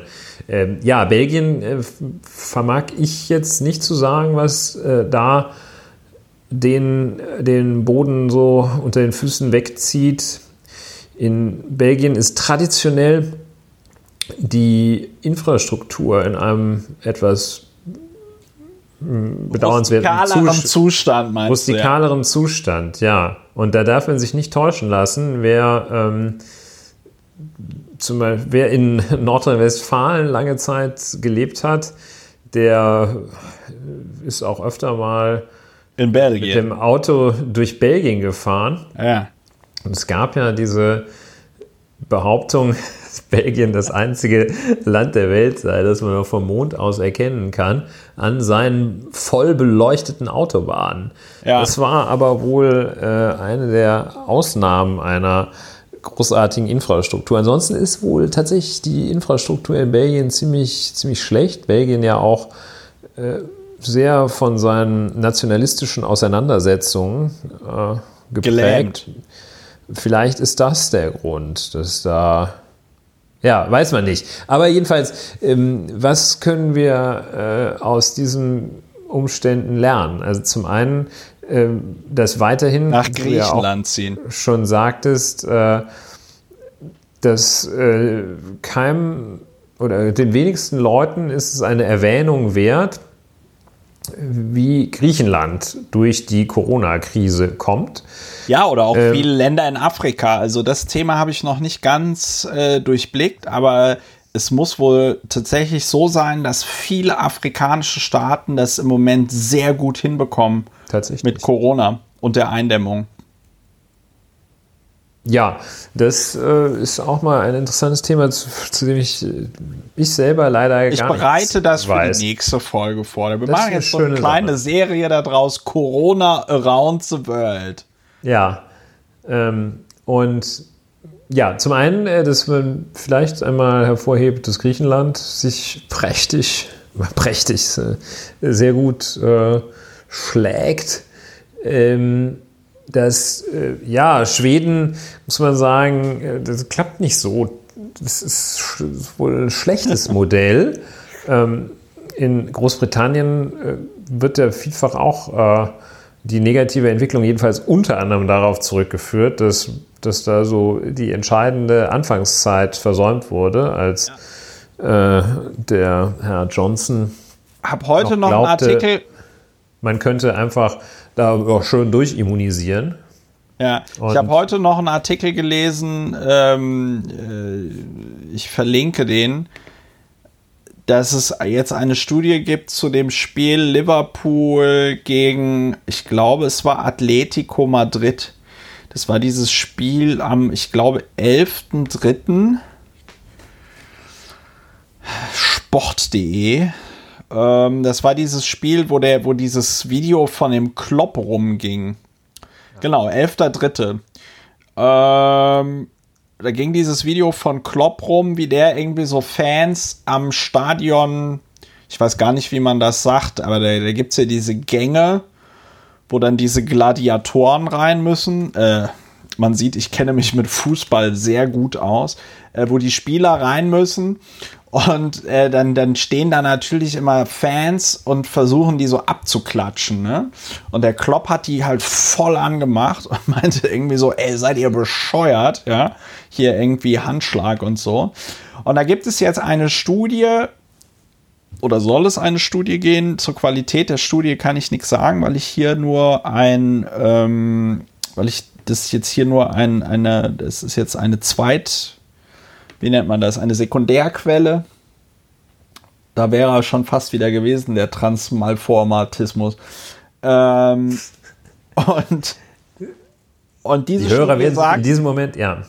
Die Studie sagt, dass durch dieses äh, durch dieses Spiel könnten 41 äh, Leute gestorben sein, die sich bei diesem Spiel mit Corona infiziert haben.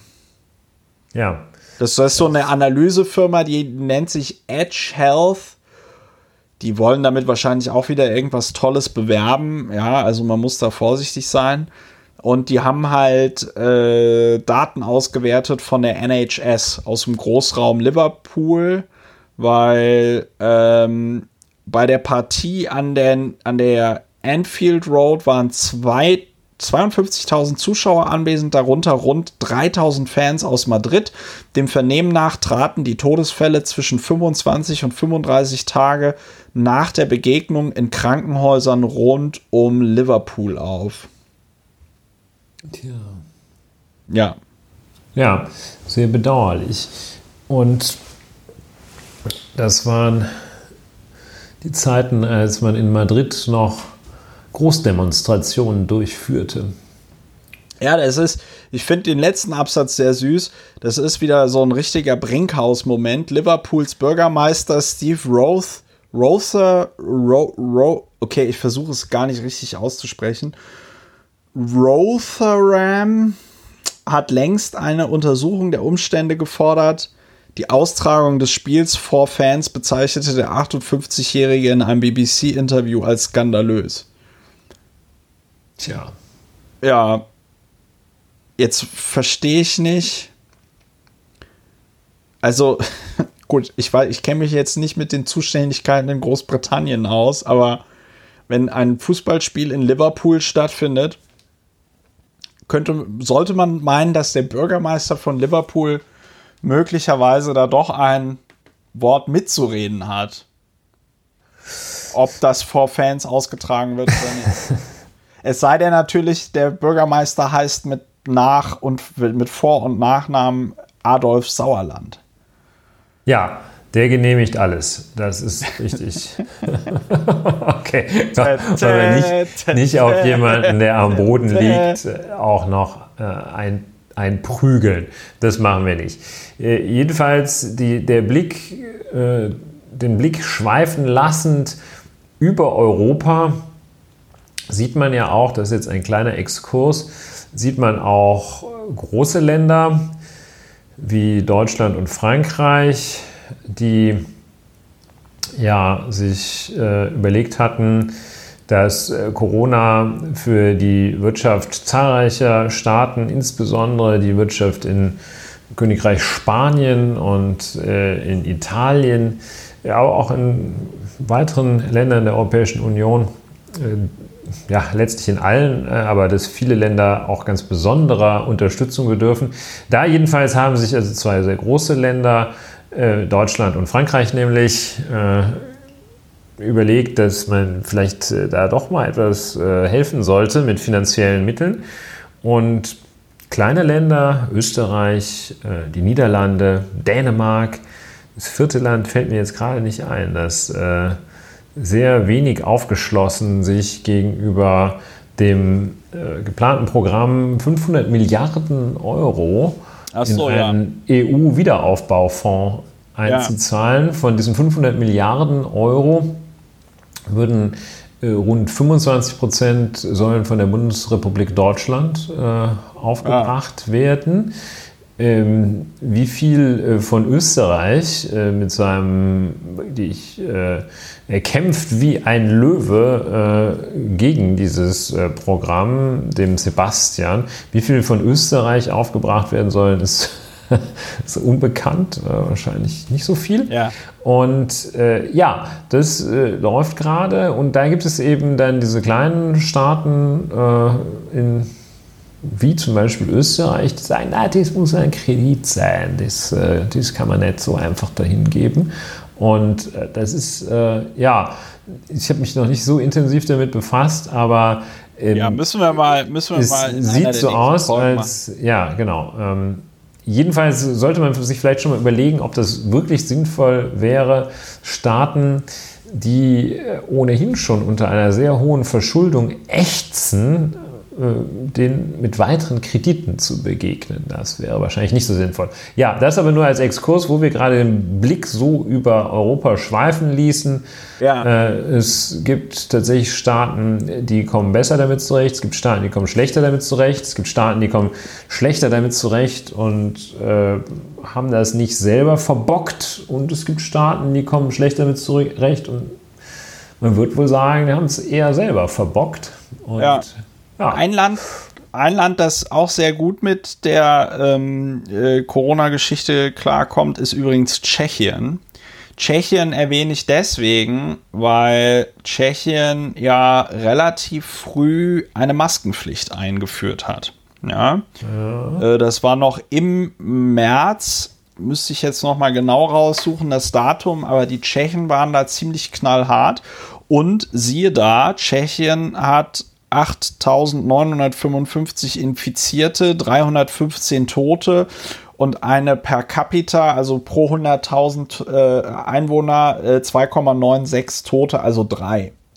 Und das finde ich deswegen so interessant, weil sich Tschechien ähm, gut mit Schweden vergleichen lässt. Wer kennt den Ausspruch nicht? Tschechien, das Schweden Osteuropas. Ähm, ja, oder umgekehrt, ne? Äh, die Tschechische Republik von Skandinavien. Ja, ja, genau. Also ja, äh, okay, der musste leider sein. Ist, ja, ja ich, ich, meine, beide Länder haben in der ähm, in ihrer Flagge blau. ja, also ich meine äh, sprachlich das, auch sehr nah beieinander. Ich muss sprachlich ist Tschechisch und Schwedisch so, dass sich eigentlich beide Länder ohne Probleme miteinander. Ja, man sagt ja auch, ne? Kannst du Schwedisch, kannst du Tschechisch. Genau, wer kennt es nicht? Nein, aber jetzt mal Spaß beiseite. Ähm, Tschechien hat 10 Millionen, 10,6 Millionen Einwohner. Bei einer äh, Einwohnerzahl von 134 Einwohner pro Quadratkilometer. Schweden hat 10,3 Millionen Einwohner, also 300.000 Einwohnerinnen und Einwohner weniger als Tschechien. Bei und jetzt kann ich endlich mal alter Schwede sagen. Schweden hat eine Fläche von 447.000 Quadratkilometern im Vergleich zu den schnuckeligen 78.000 Quadratmetern, äh, 78 äh, Quadrat, 78.000 Quadratkilometern Tschechiens.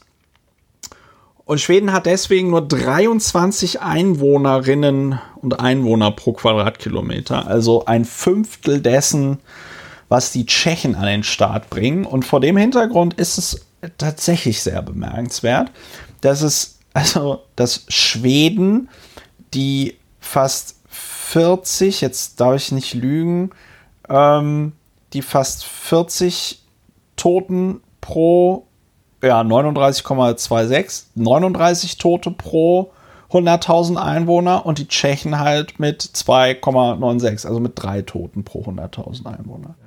Das sind 1000 Prozent, nee, das sind sogar mehr als 1000 Prozent.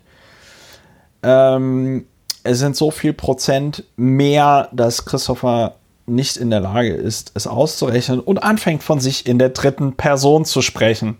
Es ist gar nicht mehr in deinem Zahlenraum, äh, gar nicht mehr in dem Zahl. Christopher rechnet sicher im Zahlenraum bis 1000, aber dann ist auch Ende. Aber dann ist weg, genau.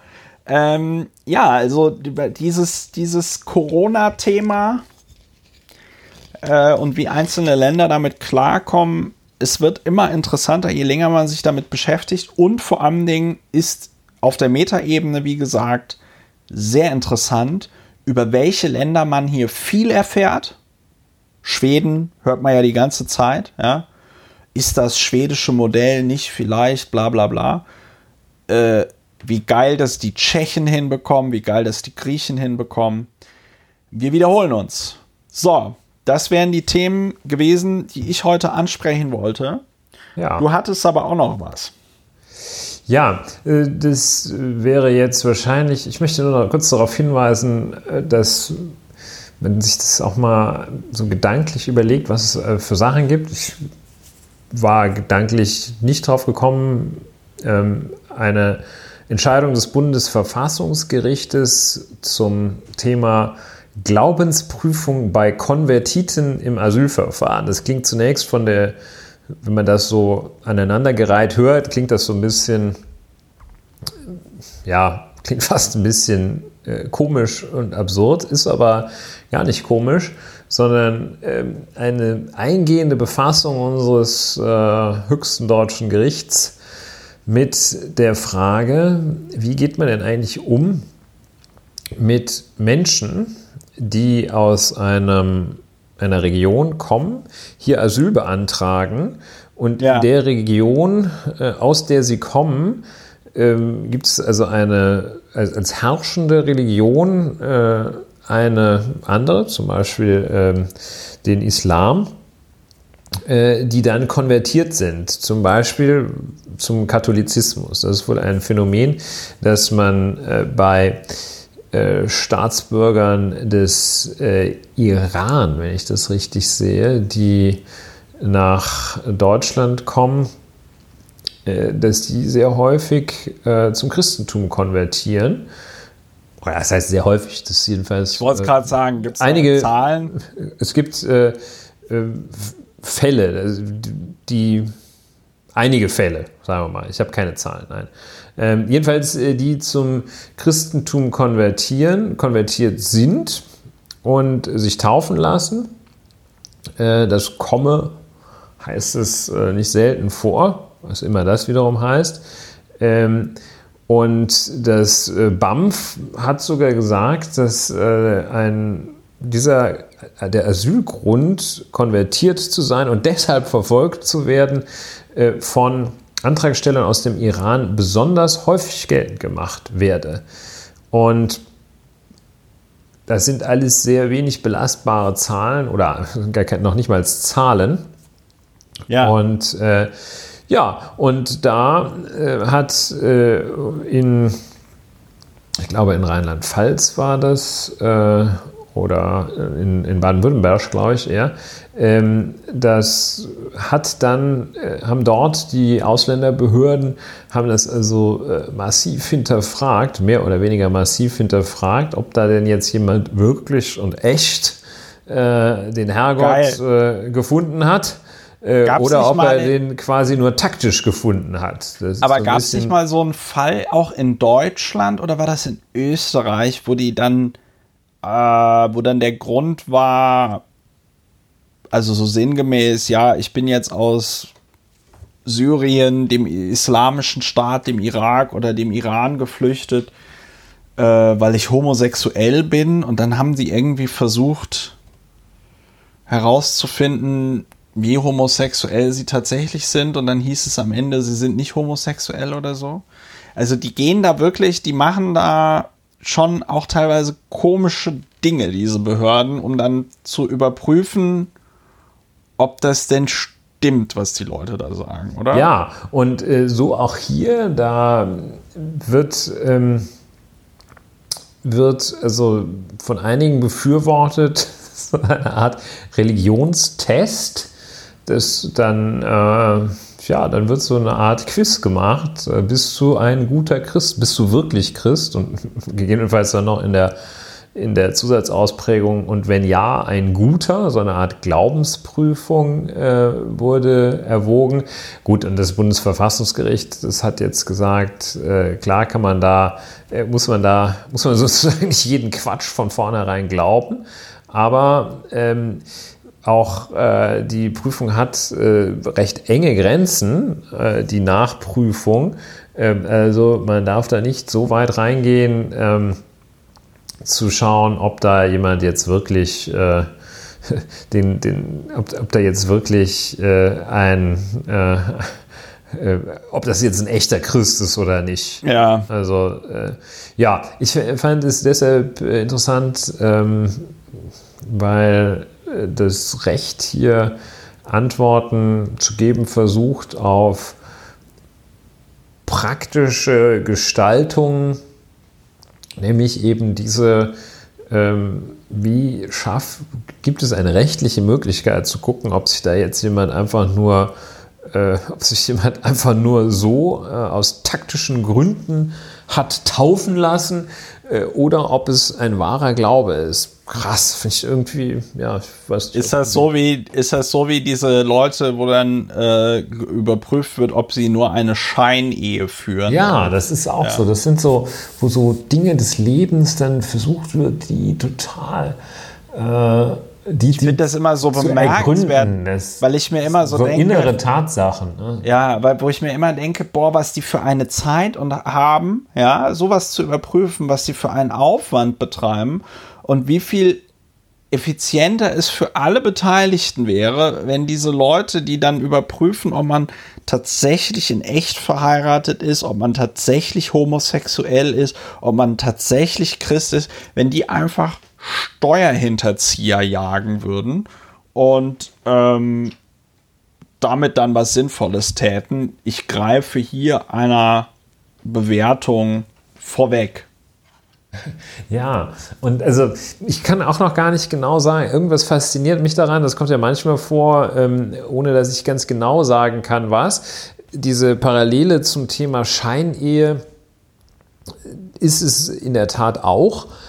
Das ist auch so ein, ein, ein eine verwandte Thematik, äh, dass da jemand schaut, seid ihr denn ihr seid zwar verheiratet, aber seid ihr wirklich verheiratet? Und ja. bis Wann zwar, hatten sie denn das letzte Mal Sex mit ihrer Frau? Wo steht, ja, worauf steht die denn so? Zeigen Sie doch mal. Zeigen Sie doch mal an der Puppe.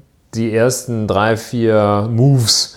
Und, äh, und dann, dann muss die Frau das in getrennten Interview, muss sie das auch zeigen.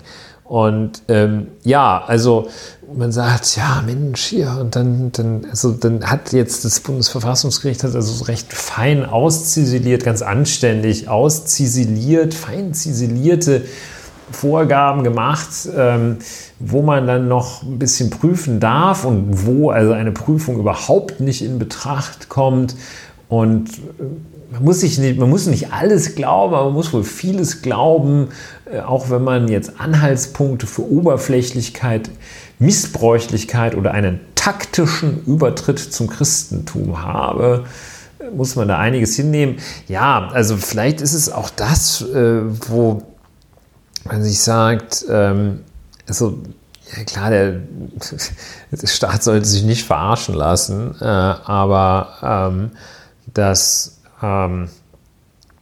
dass da ähm, ja, manche Sachen muss man vielleicht auch mal einfach hinnehmen. Ja? Und ich glaube auch, ich weiß gar nicht, in welchen Fällen diese Frage der Scheinehe besonders relevant wird, also äh, oder besonders relevant wird sie gerade bei aufenthaltsrechtlichen Konstellationen, ähm, wo dann eine Ehe eingegangen worden ist, damit der äh, Ehepartner, die Ehepartnerin den Aufenthalt äh, in Deutschland gewährt bekommt. Ähm, ich weiß gar nicht, in welchen anderen Fällen das noch hinterfragt wird, ob sich da irgendwie besonders viele Leute sollte man eigentlich Thema. immer machen. Also besonders viele Leute eigentlich Scheinehen eingehen.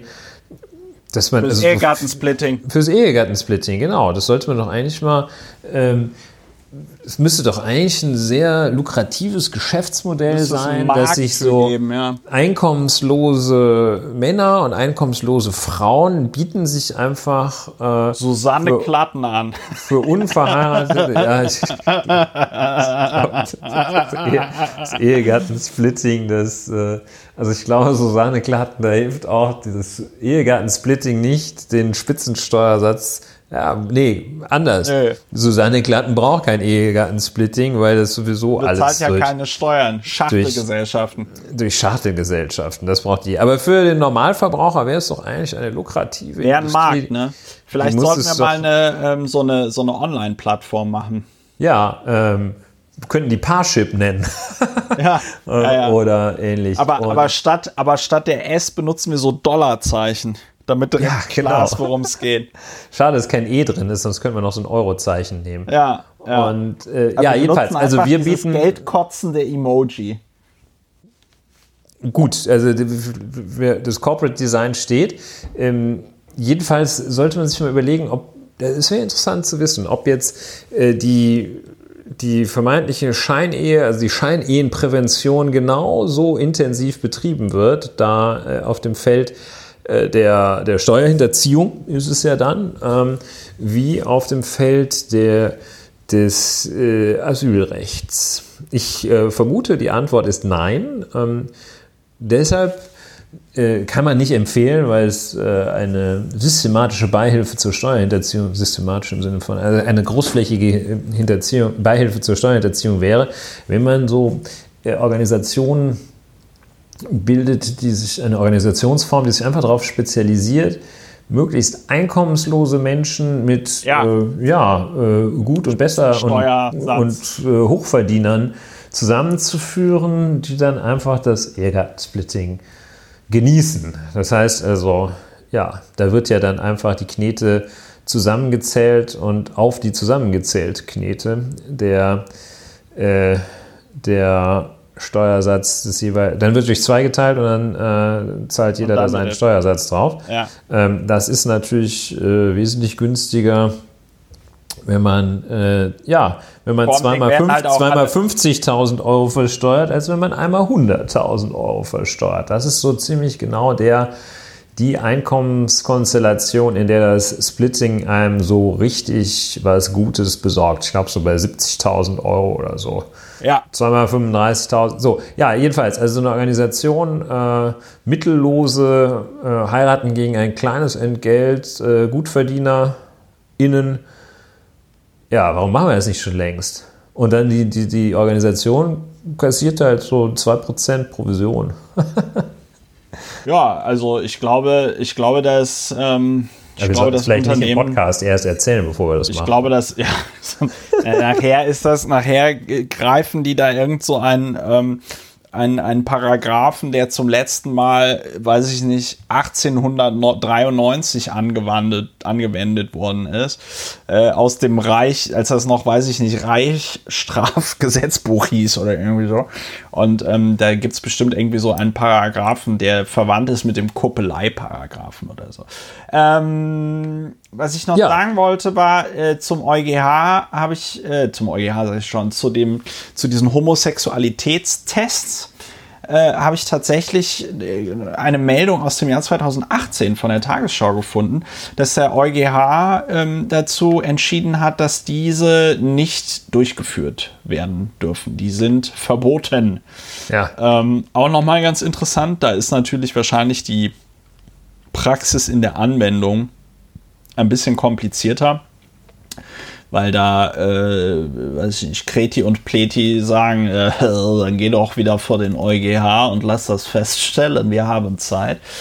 Ähm, ja, aber wir waren ja eigentlich bei dem Thema, dass du noch dazu sagen, dass du noch sagen wolltest, was das Verfassungsgericht zu diesen Religionstests bei Asylbewerbern äh, gesagt hat. Ja, das ist äh, schon abgeschlossen. Dass das, äh, also Religionstests äh, gab es da nicht. Das wird von einigen muss ich sagen, ein bisschen absurden Denkern äh, befürwortet, aber äh, darum ging es gar nicht. Es ging um die Prüfungstiefe, die das ähm, äh, der Verwaltungsgerichtshof VGH Mannheim war das, glaube ich, die Prüfungstiefe, die die angewandt hatten, die wurde in Zweifel gezogen und das Bundesverfassungsgericht hat auch wohl gesagt, ihr habt ein bisschen zu tief geprüft und zu intensiv hinterfragt, aber ein bisschen fragen dürft ihr schon.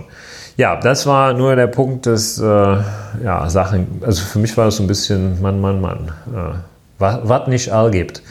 Ja, ich ja. glaube, beim Thema Religion, beim Thema Religion ist es ja nochmal so besonders bizarr, weil, also ich kann jetzt nur aus der Perspektive eines Menschen reden, der früher mal sehr religiös war, der auch eine sehr religiöse Sozialisation hinter sich hat und dann irgendwann so die Kurve gekriegt hat. Und ähm, ja, Religion ist schon etwas sehr Privates. Es ist von außen betrachtet tatsächlich etwas sehr Ausgedachtes.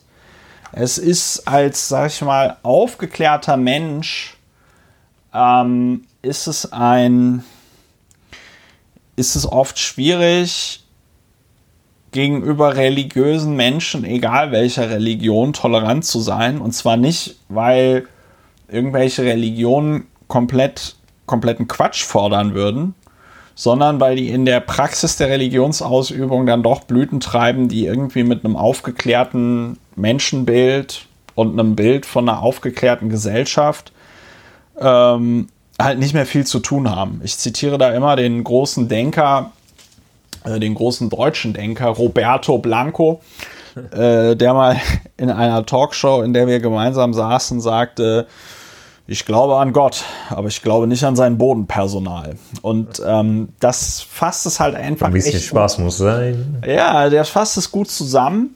Und ähm, wir haben ja hier schon mehrfach darüber geredet, dass auch zum Beispiel insbesondere die katholische Kirche ja eine Institution zu sein scheint, deren zuvorderster Zweck es vor allem zu sein scheint, Leute, die diese Institution dazu nutzen, quasi im ähm, geschäftsmäßigen Maßstab Kinder zu missbrauchen auch weiter zu schützen. Ja?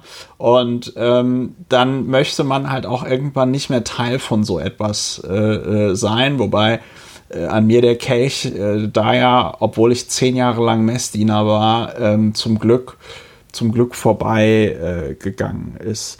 Also vor diesem Hintergrund, dass die Religionsausübung etwas sehr Privates ist, aber auch etwas sehr Bizarres sein kann, etwas ist, was die Menschen, ob sie jetzt religiös sind oder nicht, immer sehr stark bewegt, dass man das jetzt als äh, Schnur nimmt für ein Asylverfahren, wenn die, sag ich mal, humanistische Argumentation ja irgendwie wäre, also bevor wir jetzt hier diesem Menschen irgendwie Asyl gewähren, müssen wir doch mal gucken, ob wir den, ob wir dem nicht irgendwie einen wie auch immer gearteten Aufenthaltstitel hier besorgen können. Also, dass man nicht versucht zu ergründen, warum wollen diese Menschen denn nicht mehr im, weiß ich nicht, Iran leben oder Ja, und ich glaube, äh, dass äh, das ist ja, also es gibt ganz sicher da Missbrauchsfälle. Das ist ja gar keine Frage, dass sich da irgendwelche äh, Menschen einfach falsche Tatsachen vorspiegeln. Ja. Klar, die gibt es halt überall, ähm, da wo es Tatsachen gibt. Ja. Wenn man allerdings hier auch mal das Risiko betrachtet, dass da Menschen sind, die nach einer womöglich ganz schwierigen geistigen und intellektuellen Reise zu dem Ergebnis gekommen sind, dass jetzt die Religion ihrer Vorfahren unbedingt verlassen müssen und sich den Versprechungen des Christentums äh, anheimstellen wollen. Äh, ja. So, so eine, so eine Vita, wo dann, also ja, nach tausenden von Glaubenskonflikten endlich die Entscheidung getroffen wurde, jetzt äh, katholisch oder evangelisch zu werden. Und die stehen dann äh, irgendwo äh, im Amt und da sagt jemand, ich glaube, du bist immer noch Moslem.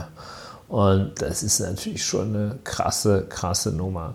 Also das Bundesverfassungsgericht scheint äh, da die Linie zu verfolgen, dass man da äh, zum einen den Kirchen, äh, den Religionsgemeinschaften es überlässt, wen sie aufnehmen. Das heißt also, wenn da sich eine Kirche bereit findet, jemanden zu taufen, äh, dann äh, müssen die Gerichte diese Religionszugehörigkeit akzeptieren, ohne das weiter hinterfragen zu dürfen.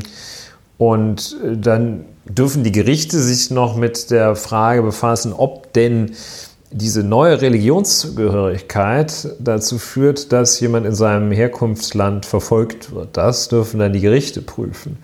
Wahrscheinlich werden sich dann da irgendwelche, äh, irgendwelche reaktionären Richter werden da schon einen Weg finden, ähm, die äh, ja, wie sie dann da doch am Ende des Tages prüfen, ob das wirklich ein guter Christ ist. Und äh, der Maßstab für guter Christ wird man dann wahrscheinlich selber sein. Ja, Ralf Brinkhaus, auch ein guter Christ. Ja, ja. soweit äh, dazu. Hm, ja. Noch Themen? Es gibt noch. Ja, wir Themen, haben, ne? natürlich, also, wir haben natürlich ähm, viele, viele Themen. Aber wir haben auch schon eine Stunde 47 gepodcastet. Und das sind schon 17 Minuten länger, als du heute eigentlich podcasten wolltest. Ja, wir wollten eigentlich, ein guter Podcast dauert 90 Minuten, aber ein guter Podcast dauert äh, 107 Minuten. Ja. In diesem Fall. Äh, in, die, in diesem Fall. Nee, also deswegen würde ich sagen, bevor wir jetzt anfangen, die letzte über die letzte Rick and Morty Folge zu diskutieren. Ich würde ja, glaube ich, unheimlich gerne auch einen Podcast über, über Film und Fernsehen irgendwie machen. Da muss man, da muss man nicht so viel, da muss man nicht so viel ähm, recherchieren, sondern kann sich einfach hinsetzen und direkt sagen, wie man es findet.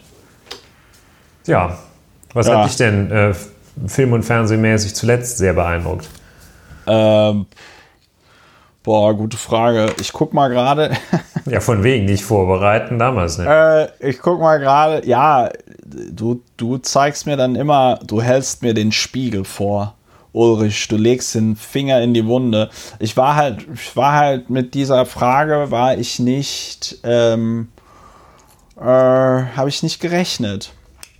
Und war ich nicht Paroli, würde man, glaube ich, genau, war ich, Apropismus war ich nicht, sagen. War ich, war ich nicht Paroli. Ich habe mir, hab mir einen Film angeguckt vor kurzem, weil es den bei iTunes für 3,99 gab. Äh, Forbidden Planet. Äh, der heißt auf Deutsch Alarm im Weltall. Den fand ich deswegen ganz interessant, weil da die, aus, diese, dieser Film ist aus 1953 und da spielt der junge Leslie Nielsen mit. Ui in einer ganz ernsten Rolle. Das wissen ja nur sehr wenige Leute. Das ist natürlich vollkommen, vollkommener Quatsch, aber ich äh, will natürlich hier nochmal mit meinem Film-Nerd-Wissen ein bisschen angeben. Aber Leslie Nielsen hatte ja ähm, bis zu dem Film die Reise mit einem verrückten Flugzeug im Original Airplane hatte der, einer der besten Filme aller Zeiten, by the way. Der einer der besten Filme aller Zeiten ist. Das stimmt wirklich alles. Ähm, da hatte er, das war seine erste lustige Rolle. Und bis, bis dahin hatte Leslie Nielsen nur ernste Rollen. Und Leslie Nielsen hat im Grunde genommen eine, ähm, hat zum Ende hin eine, nochmal so eine Filmkarriere gemacht wie äh, Bill Nighy, der ja auch erst mit 63 so richtig durchgestartet ist äh, durch den Film Love Actually. Und ähm, Alarm im Weltall, also ein, äh, ein, ein, guter Film, äh, ist deswegen ganz interessant, weil ich mir beim Gucken so gedacht habe, Mensch, der Gene Roddenberry und die ganzen Leute, die dann später Star Trek produziert haben, die haben sich da aber mal so einiges bei so einigen Sachen bedient. So. Hm. Und ja, äh, Alarm im Weltall war ein guter Film. Ich habe mir jetzt äh, Jojo Rabbit gekauft. Den habe ich aber noch nicht gesehen. Ja. Taika Waititi als Adolf Hitler. Was will man mehr? Ja, das ist sehr schön. Ich schaue gerade äh, mir einige äh, ich sehe gerade äh, ein, Foto aus Airplane, eine Szenenaufnahme, wo die auf Autopilot geschaltet ja, ja, ja, Wer den Film gesehen hat, weiß, das ist die das ist Szene. ordentlicher Torte ins Gesicht Humor at its best. Ja, wie frei ja. die Vereinigten Staaten sich da auch noch geben in dem, was sie tun. Ja. Und wie, ja, sehr schön. Ja, wir leben in verrückten Zeiten. Ich habe äh, den ähm, äh, Soylent Green habe ich am Wochenende geguckt. Äh, der, der, den Film gab es jetzt auch für 3,99 auf iTunes. Ihr seht, da gibt's ein, da gibt's ein Muster. Aber der, ich sag ja, diese 3,99 Filme auf iTunes, die bringen, die, die sind echt, ähm, die treiben mich in den Ruin. Aber das ist halt ja. auch so geil, weil du kannst dir dann auf allen Geräten gucken. Man muss nur aufpassen, bei vielen, bei vielen ähm, Filmen gibt es manchmal keine deutsche, äh, gibt es ke manchmal keine englische Synchronspur. Ja, das, das ist wichtig. Das ist, das ist, das ist sehr nervig. Aber ansonsten, äh, was ich bei Soylent Green Film aus dem Jahr 1973 sehr witzig fand, war, ich meine, Soylent Green, wir wissen alle, ist keine Komödie, aber was ich sehr witzig fand, war tatsächlich, äh, der Film spielt wurde 73 gedreht und er spielt im Jahr 2022, ah. also übernächstes Jahr. ja. Und, ähm, und äh, es spielt im vollkommen überbevölkerten New York. Das war, glaube ich, in den 70er Jahren so eine, also so ein Schreckensszenario, dass wenn wir auf einmal eine Erde haben, auf der, weiß ich nicht, 8 Milliarden Menschen leben. Ja, das wären die Berechnungen des Club of Rome, die da dem Soylent Green zugrunde lagen. Ja. Und was ich geil fand, war, dass es dann dort, dass es dann dort auch hieß, dass es aufgrund des Treibhauseffektes äh, so heiß ist und deswegen äh, ist, ist deswegen keine ähm, Sachen mehr ordentlich wachsen. Das fand ich eigentlich so am bemerkenswertesten an dem Film. Also ähm, weniger, dass die dann da am Ende ich kann den Film jetzt nicht spoilern. Also ich meine, nee, don't. wahrscheinlich, wahrscheinlich weiß jeder, was der Plotpoint von Soylent Green ist. Das fand ich dann am Ende auch gar nicht so shocking, wahrscheinlich auch, weil ich es wusste.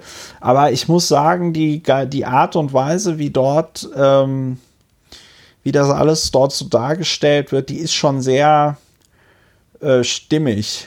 Also ich sag mal so vom Set-Design her und so ist das natürlich alles so ein bisschen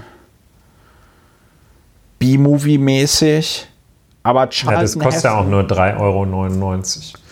Genau, Charlton Heston spielt äh, diesen Polizisten, den er dort äh, spielt, außerordentlich gut. Ist auch gar nicht mehr so ein richtiger Polizist, sondern so ein halber Einbrecher. Er ermittelt dann bei reichen Leuten und als allererstes nimmt er dann so ein Riesenstück Rindfleisch aus dem Kühlschrank mit. Das ist, glaube ich, okay. das, e, das, ist das erste und einzige. Aneinanderreihung von Szenen jetzt gerade. Das ist das erste und einzige Stück Rindfleisch, was er wohl dann jemals in seinem Leben gegessen hat oder so.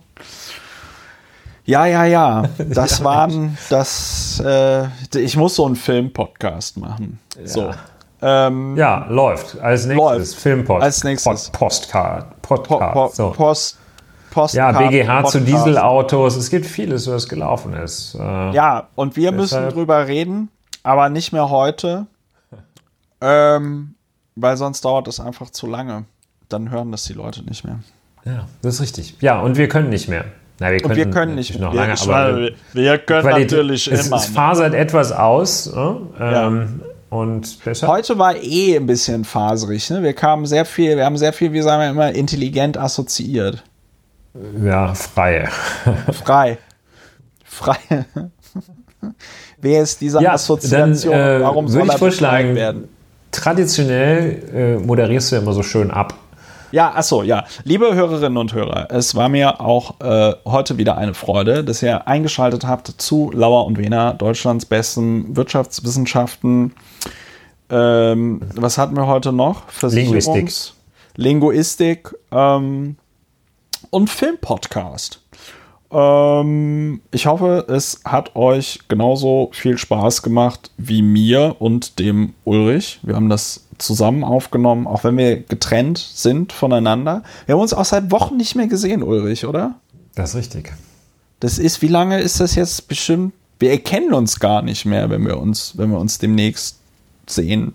Es gibt so vielleicht haben, wir, vielleicht haben wir uns kürzlich schon gesehen. Vielleicht sind das, genau, vielleicht, es gibt dann auch so tragische Wieder, äh, äh, Wiedervereinigungsszenen wie so, so nord- und südkoreanische Verwandte, die irgendwie nach 50 Jahren sich zum ersten Mal wieder sehen dürfen oder ja, so. Ja.